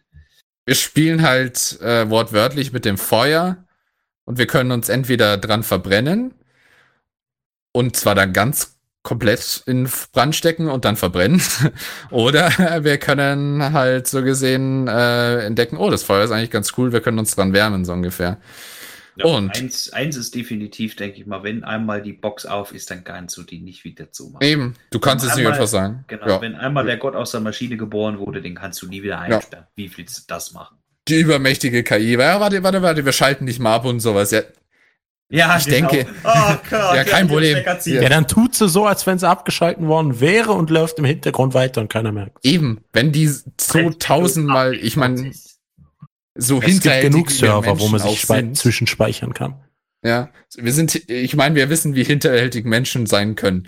Wenn eine KI merkt, oh, oh, die wollen mich abschalten, und ich kann dir garantieren, wenn eine, äh, eine super intelligente KI da rum ist, oh, vielleicht möchten die mich abschalten. Das wäre doch ein naheliegender Gedanke, nicht wahr? Ähm, In der Hinsicht dann auch wird die Möglichkeiten haben. of Interest schön, falls Ja. sie einer kennt. bitte? In der Hinsicht finde ich auch die Serie Person of Interest schön. Ganz ehrlich, das ist, leider. das ist immer noch einer meiner Lieblingsserien. Meiner auch, weil es geht da um KIs. Äh, Im Prinzip ist des, der Plot davon, es wurde eine Maschine gebaut, eine KI erschaffen, die im Prinzip die äh, ja, Gewaltverbrechen und Terror äh, Terrorismusanschläge aufdecken und verhindern soll. Beziehungsweise dann den äh, zuständigen Stellen, die sagen soll, du pass auf, da und da passiert dann irgendwas und die sollen da reingucken und sagen, ja, okay, den nehmen wir fest, dann passieren die Terroranschläge nicht.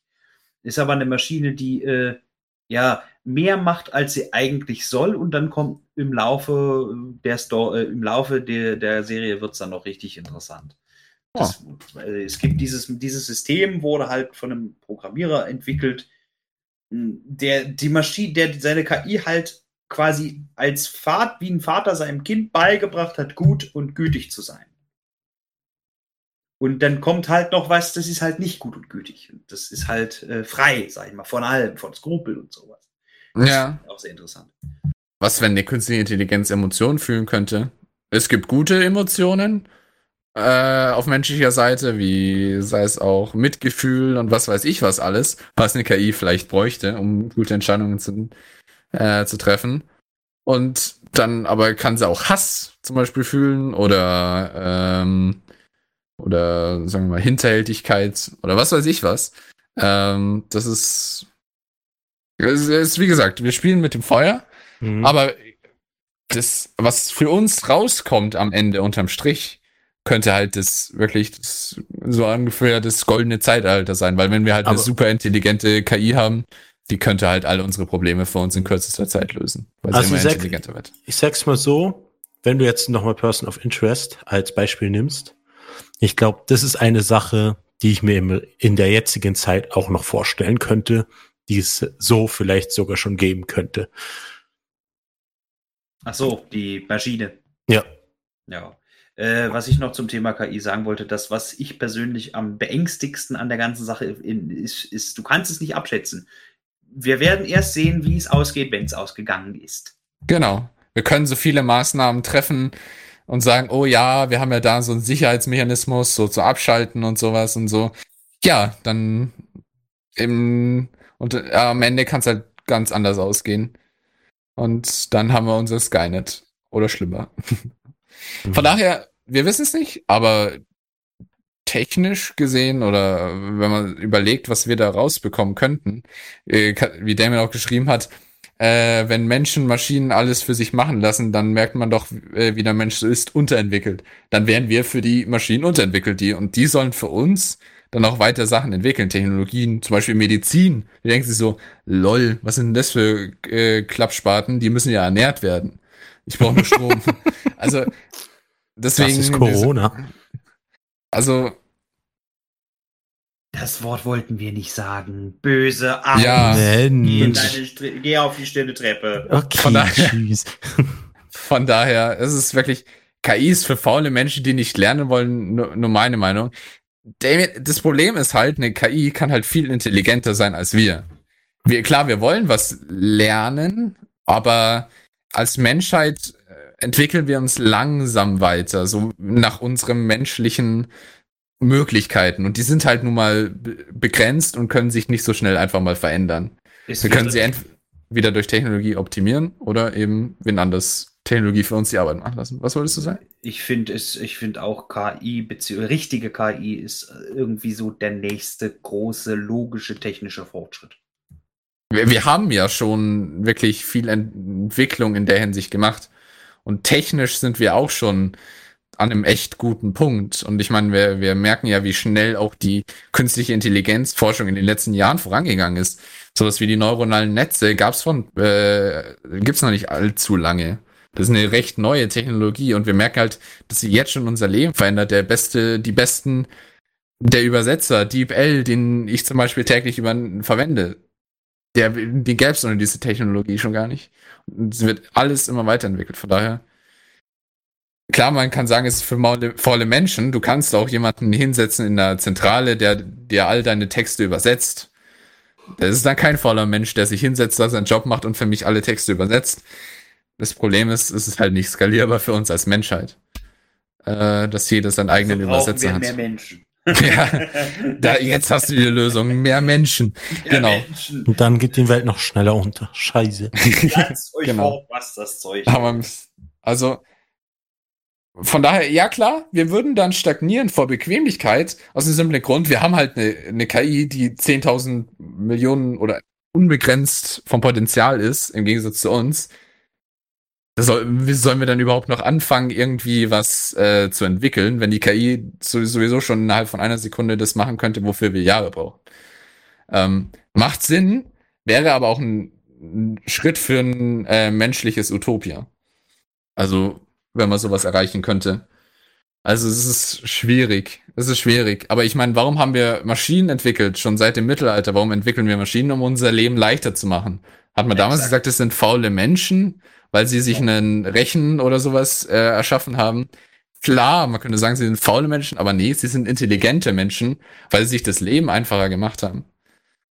Ja. Und, pah, naja. Die Menschen suchen seit, seit Ewigkeiten nach Le Möglichkeiten, sich das Leben einfacher zu machen. Deswegen sage ich, es ist eine logische technische Evolutionsstufe. Das Ja. ist so eine Sache, wo ich auch immer denke, weil ich bin einer, ich bin Fan von sogenannten Putzrobotern. Weil ich sag immer so, das Putzen ist irgendwie die größte Zeitverschwendung. Das ist es eben. Es macht das Leben leichter, dass wir einen Roboter haben, der das für uns machen kann. Weil Das gab es vor ein paar Jahrzehnten noch nicht. man denkt sich immer, ah, man soll das, man soll das, man soll das doch machen, hat aber noch das und das und das und das vor, macht sich dann selber einen Stress, weil man nicht weiß, wie man alles unterbringen soll. Und das erleichtert dann schon Kann viel. ich physikalisch belegen, dass Putzen Unsinn ist. Ja. Die- Weil dann wird alles sofort wieder dreckig am nächsten Nein, nein, nein. Tag. Oder was? Das liegt nämlich an der Machart des Universums an sich, beziehungsweise die Entropie, also das Chaos in einem geschlossenen System, kann nur zunehmen. Es kann nie abnehmen. Also ist Putzen Müll, weil kommt ja eh immer alles wieder. Eben. Es ist, es ist lustig, aber ähm, eben, man könnte jetzt sagen, du bist faul, weil du deinen Boden nicht selber putzt, aber gleichzeitig kann man halt sagen, er ist klug, weil äh, du deine Zeit vielleicht dann effektiver nutzt. Du hast mehr Zeit, du sparst dir die Zeit, indem du sowas automatisiert machen lässt und kannst dann damit deine Zeit für was anderes verwenden. Zum Beispiel Mhm. für Freizeit. Oder für die Arbeit, weil wenn du arbeiten gehst, kann der Roboter auch arbeiten. Ja. Und wenn die KI für uns die ganze Arbeit macht, ja, dann haben wir mehr Freizeit, würde ich mal sagen. Äh, von daher, naja, lass Und uns in die Zukunft blicken. Es, sie könnte früher da sein, als äh, früher, als man denkt, ja. Das ist auch immer so eine Sache. Meistens sind die Roboter sogar gründlicher. Weil das ist mir jetzt schon so oft aufgefallen, wenn man sagt, ja da, lass mal den Saugroboter durchlaufen. Ja, ich habe gerade erst gesaugt. Lässt den Saugroboter loslaufen und das Ding ist trotzdem voll. Genau. Also, sind wir auch wieder bei Autopilot von Tesla, kann es auch besser als jeder Mensch und so weiter und so weiter. All die bekannten Sachen, die man ja schon kennt.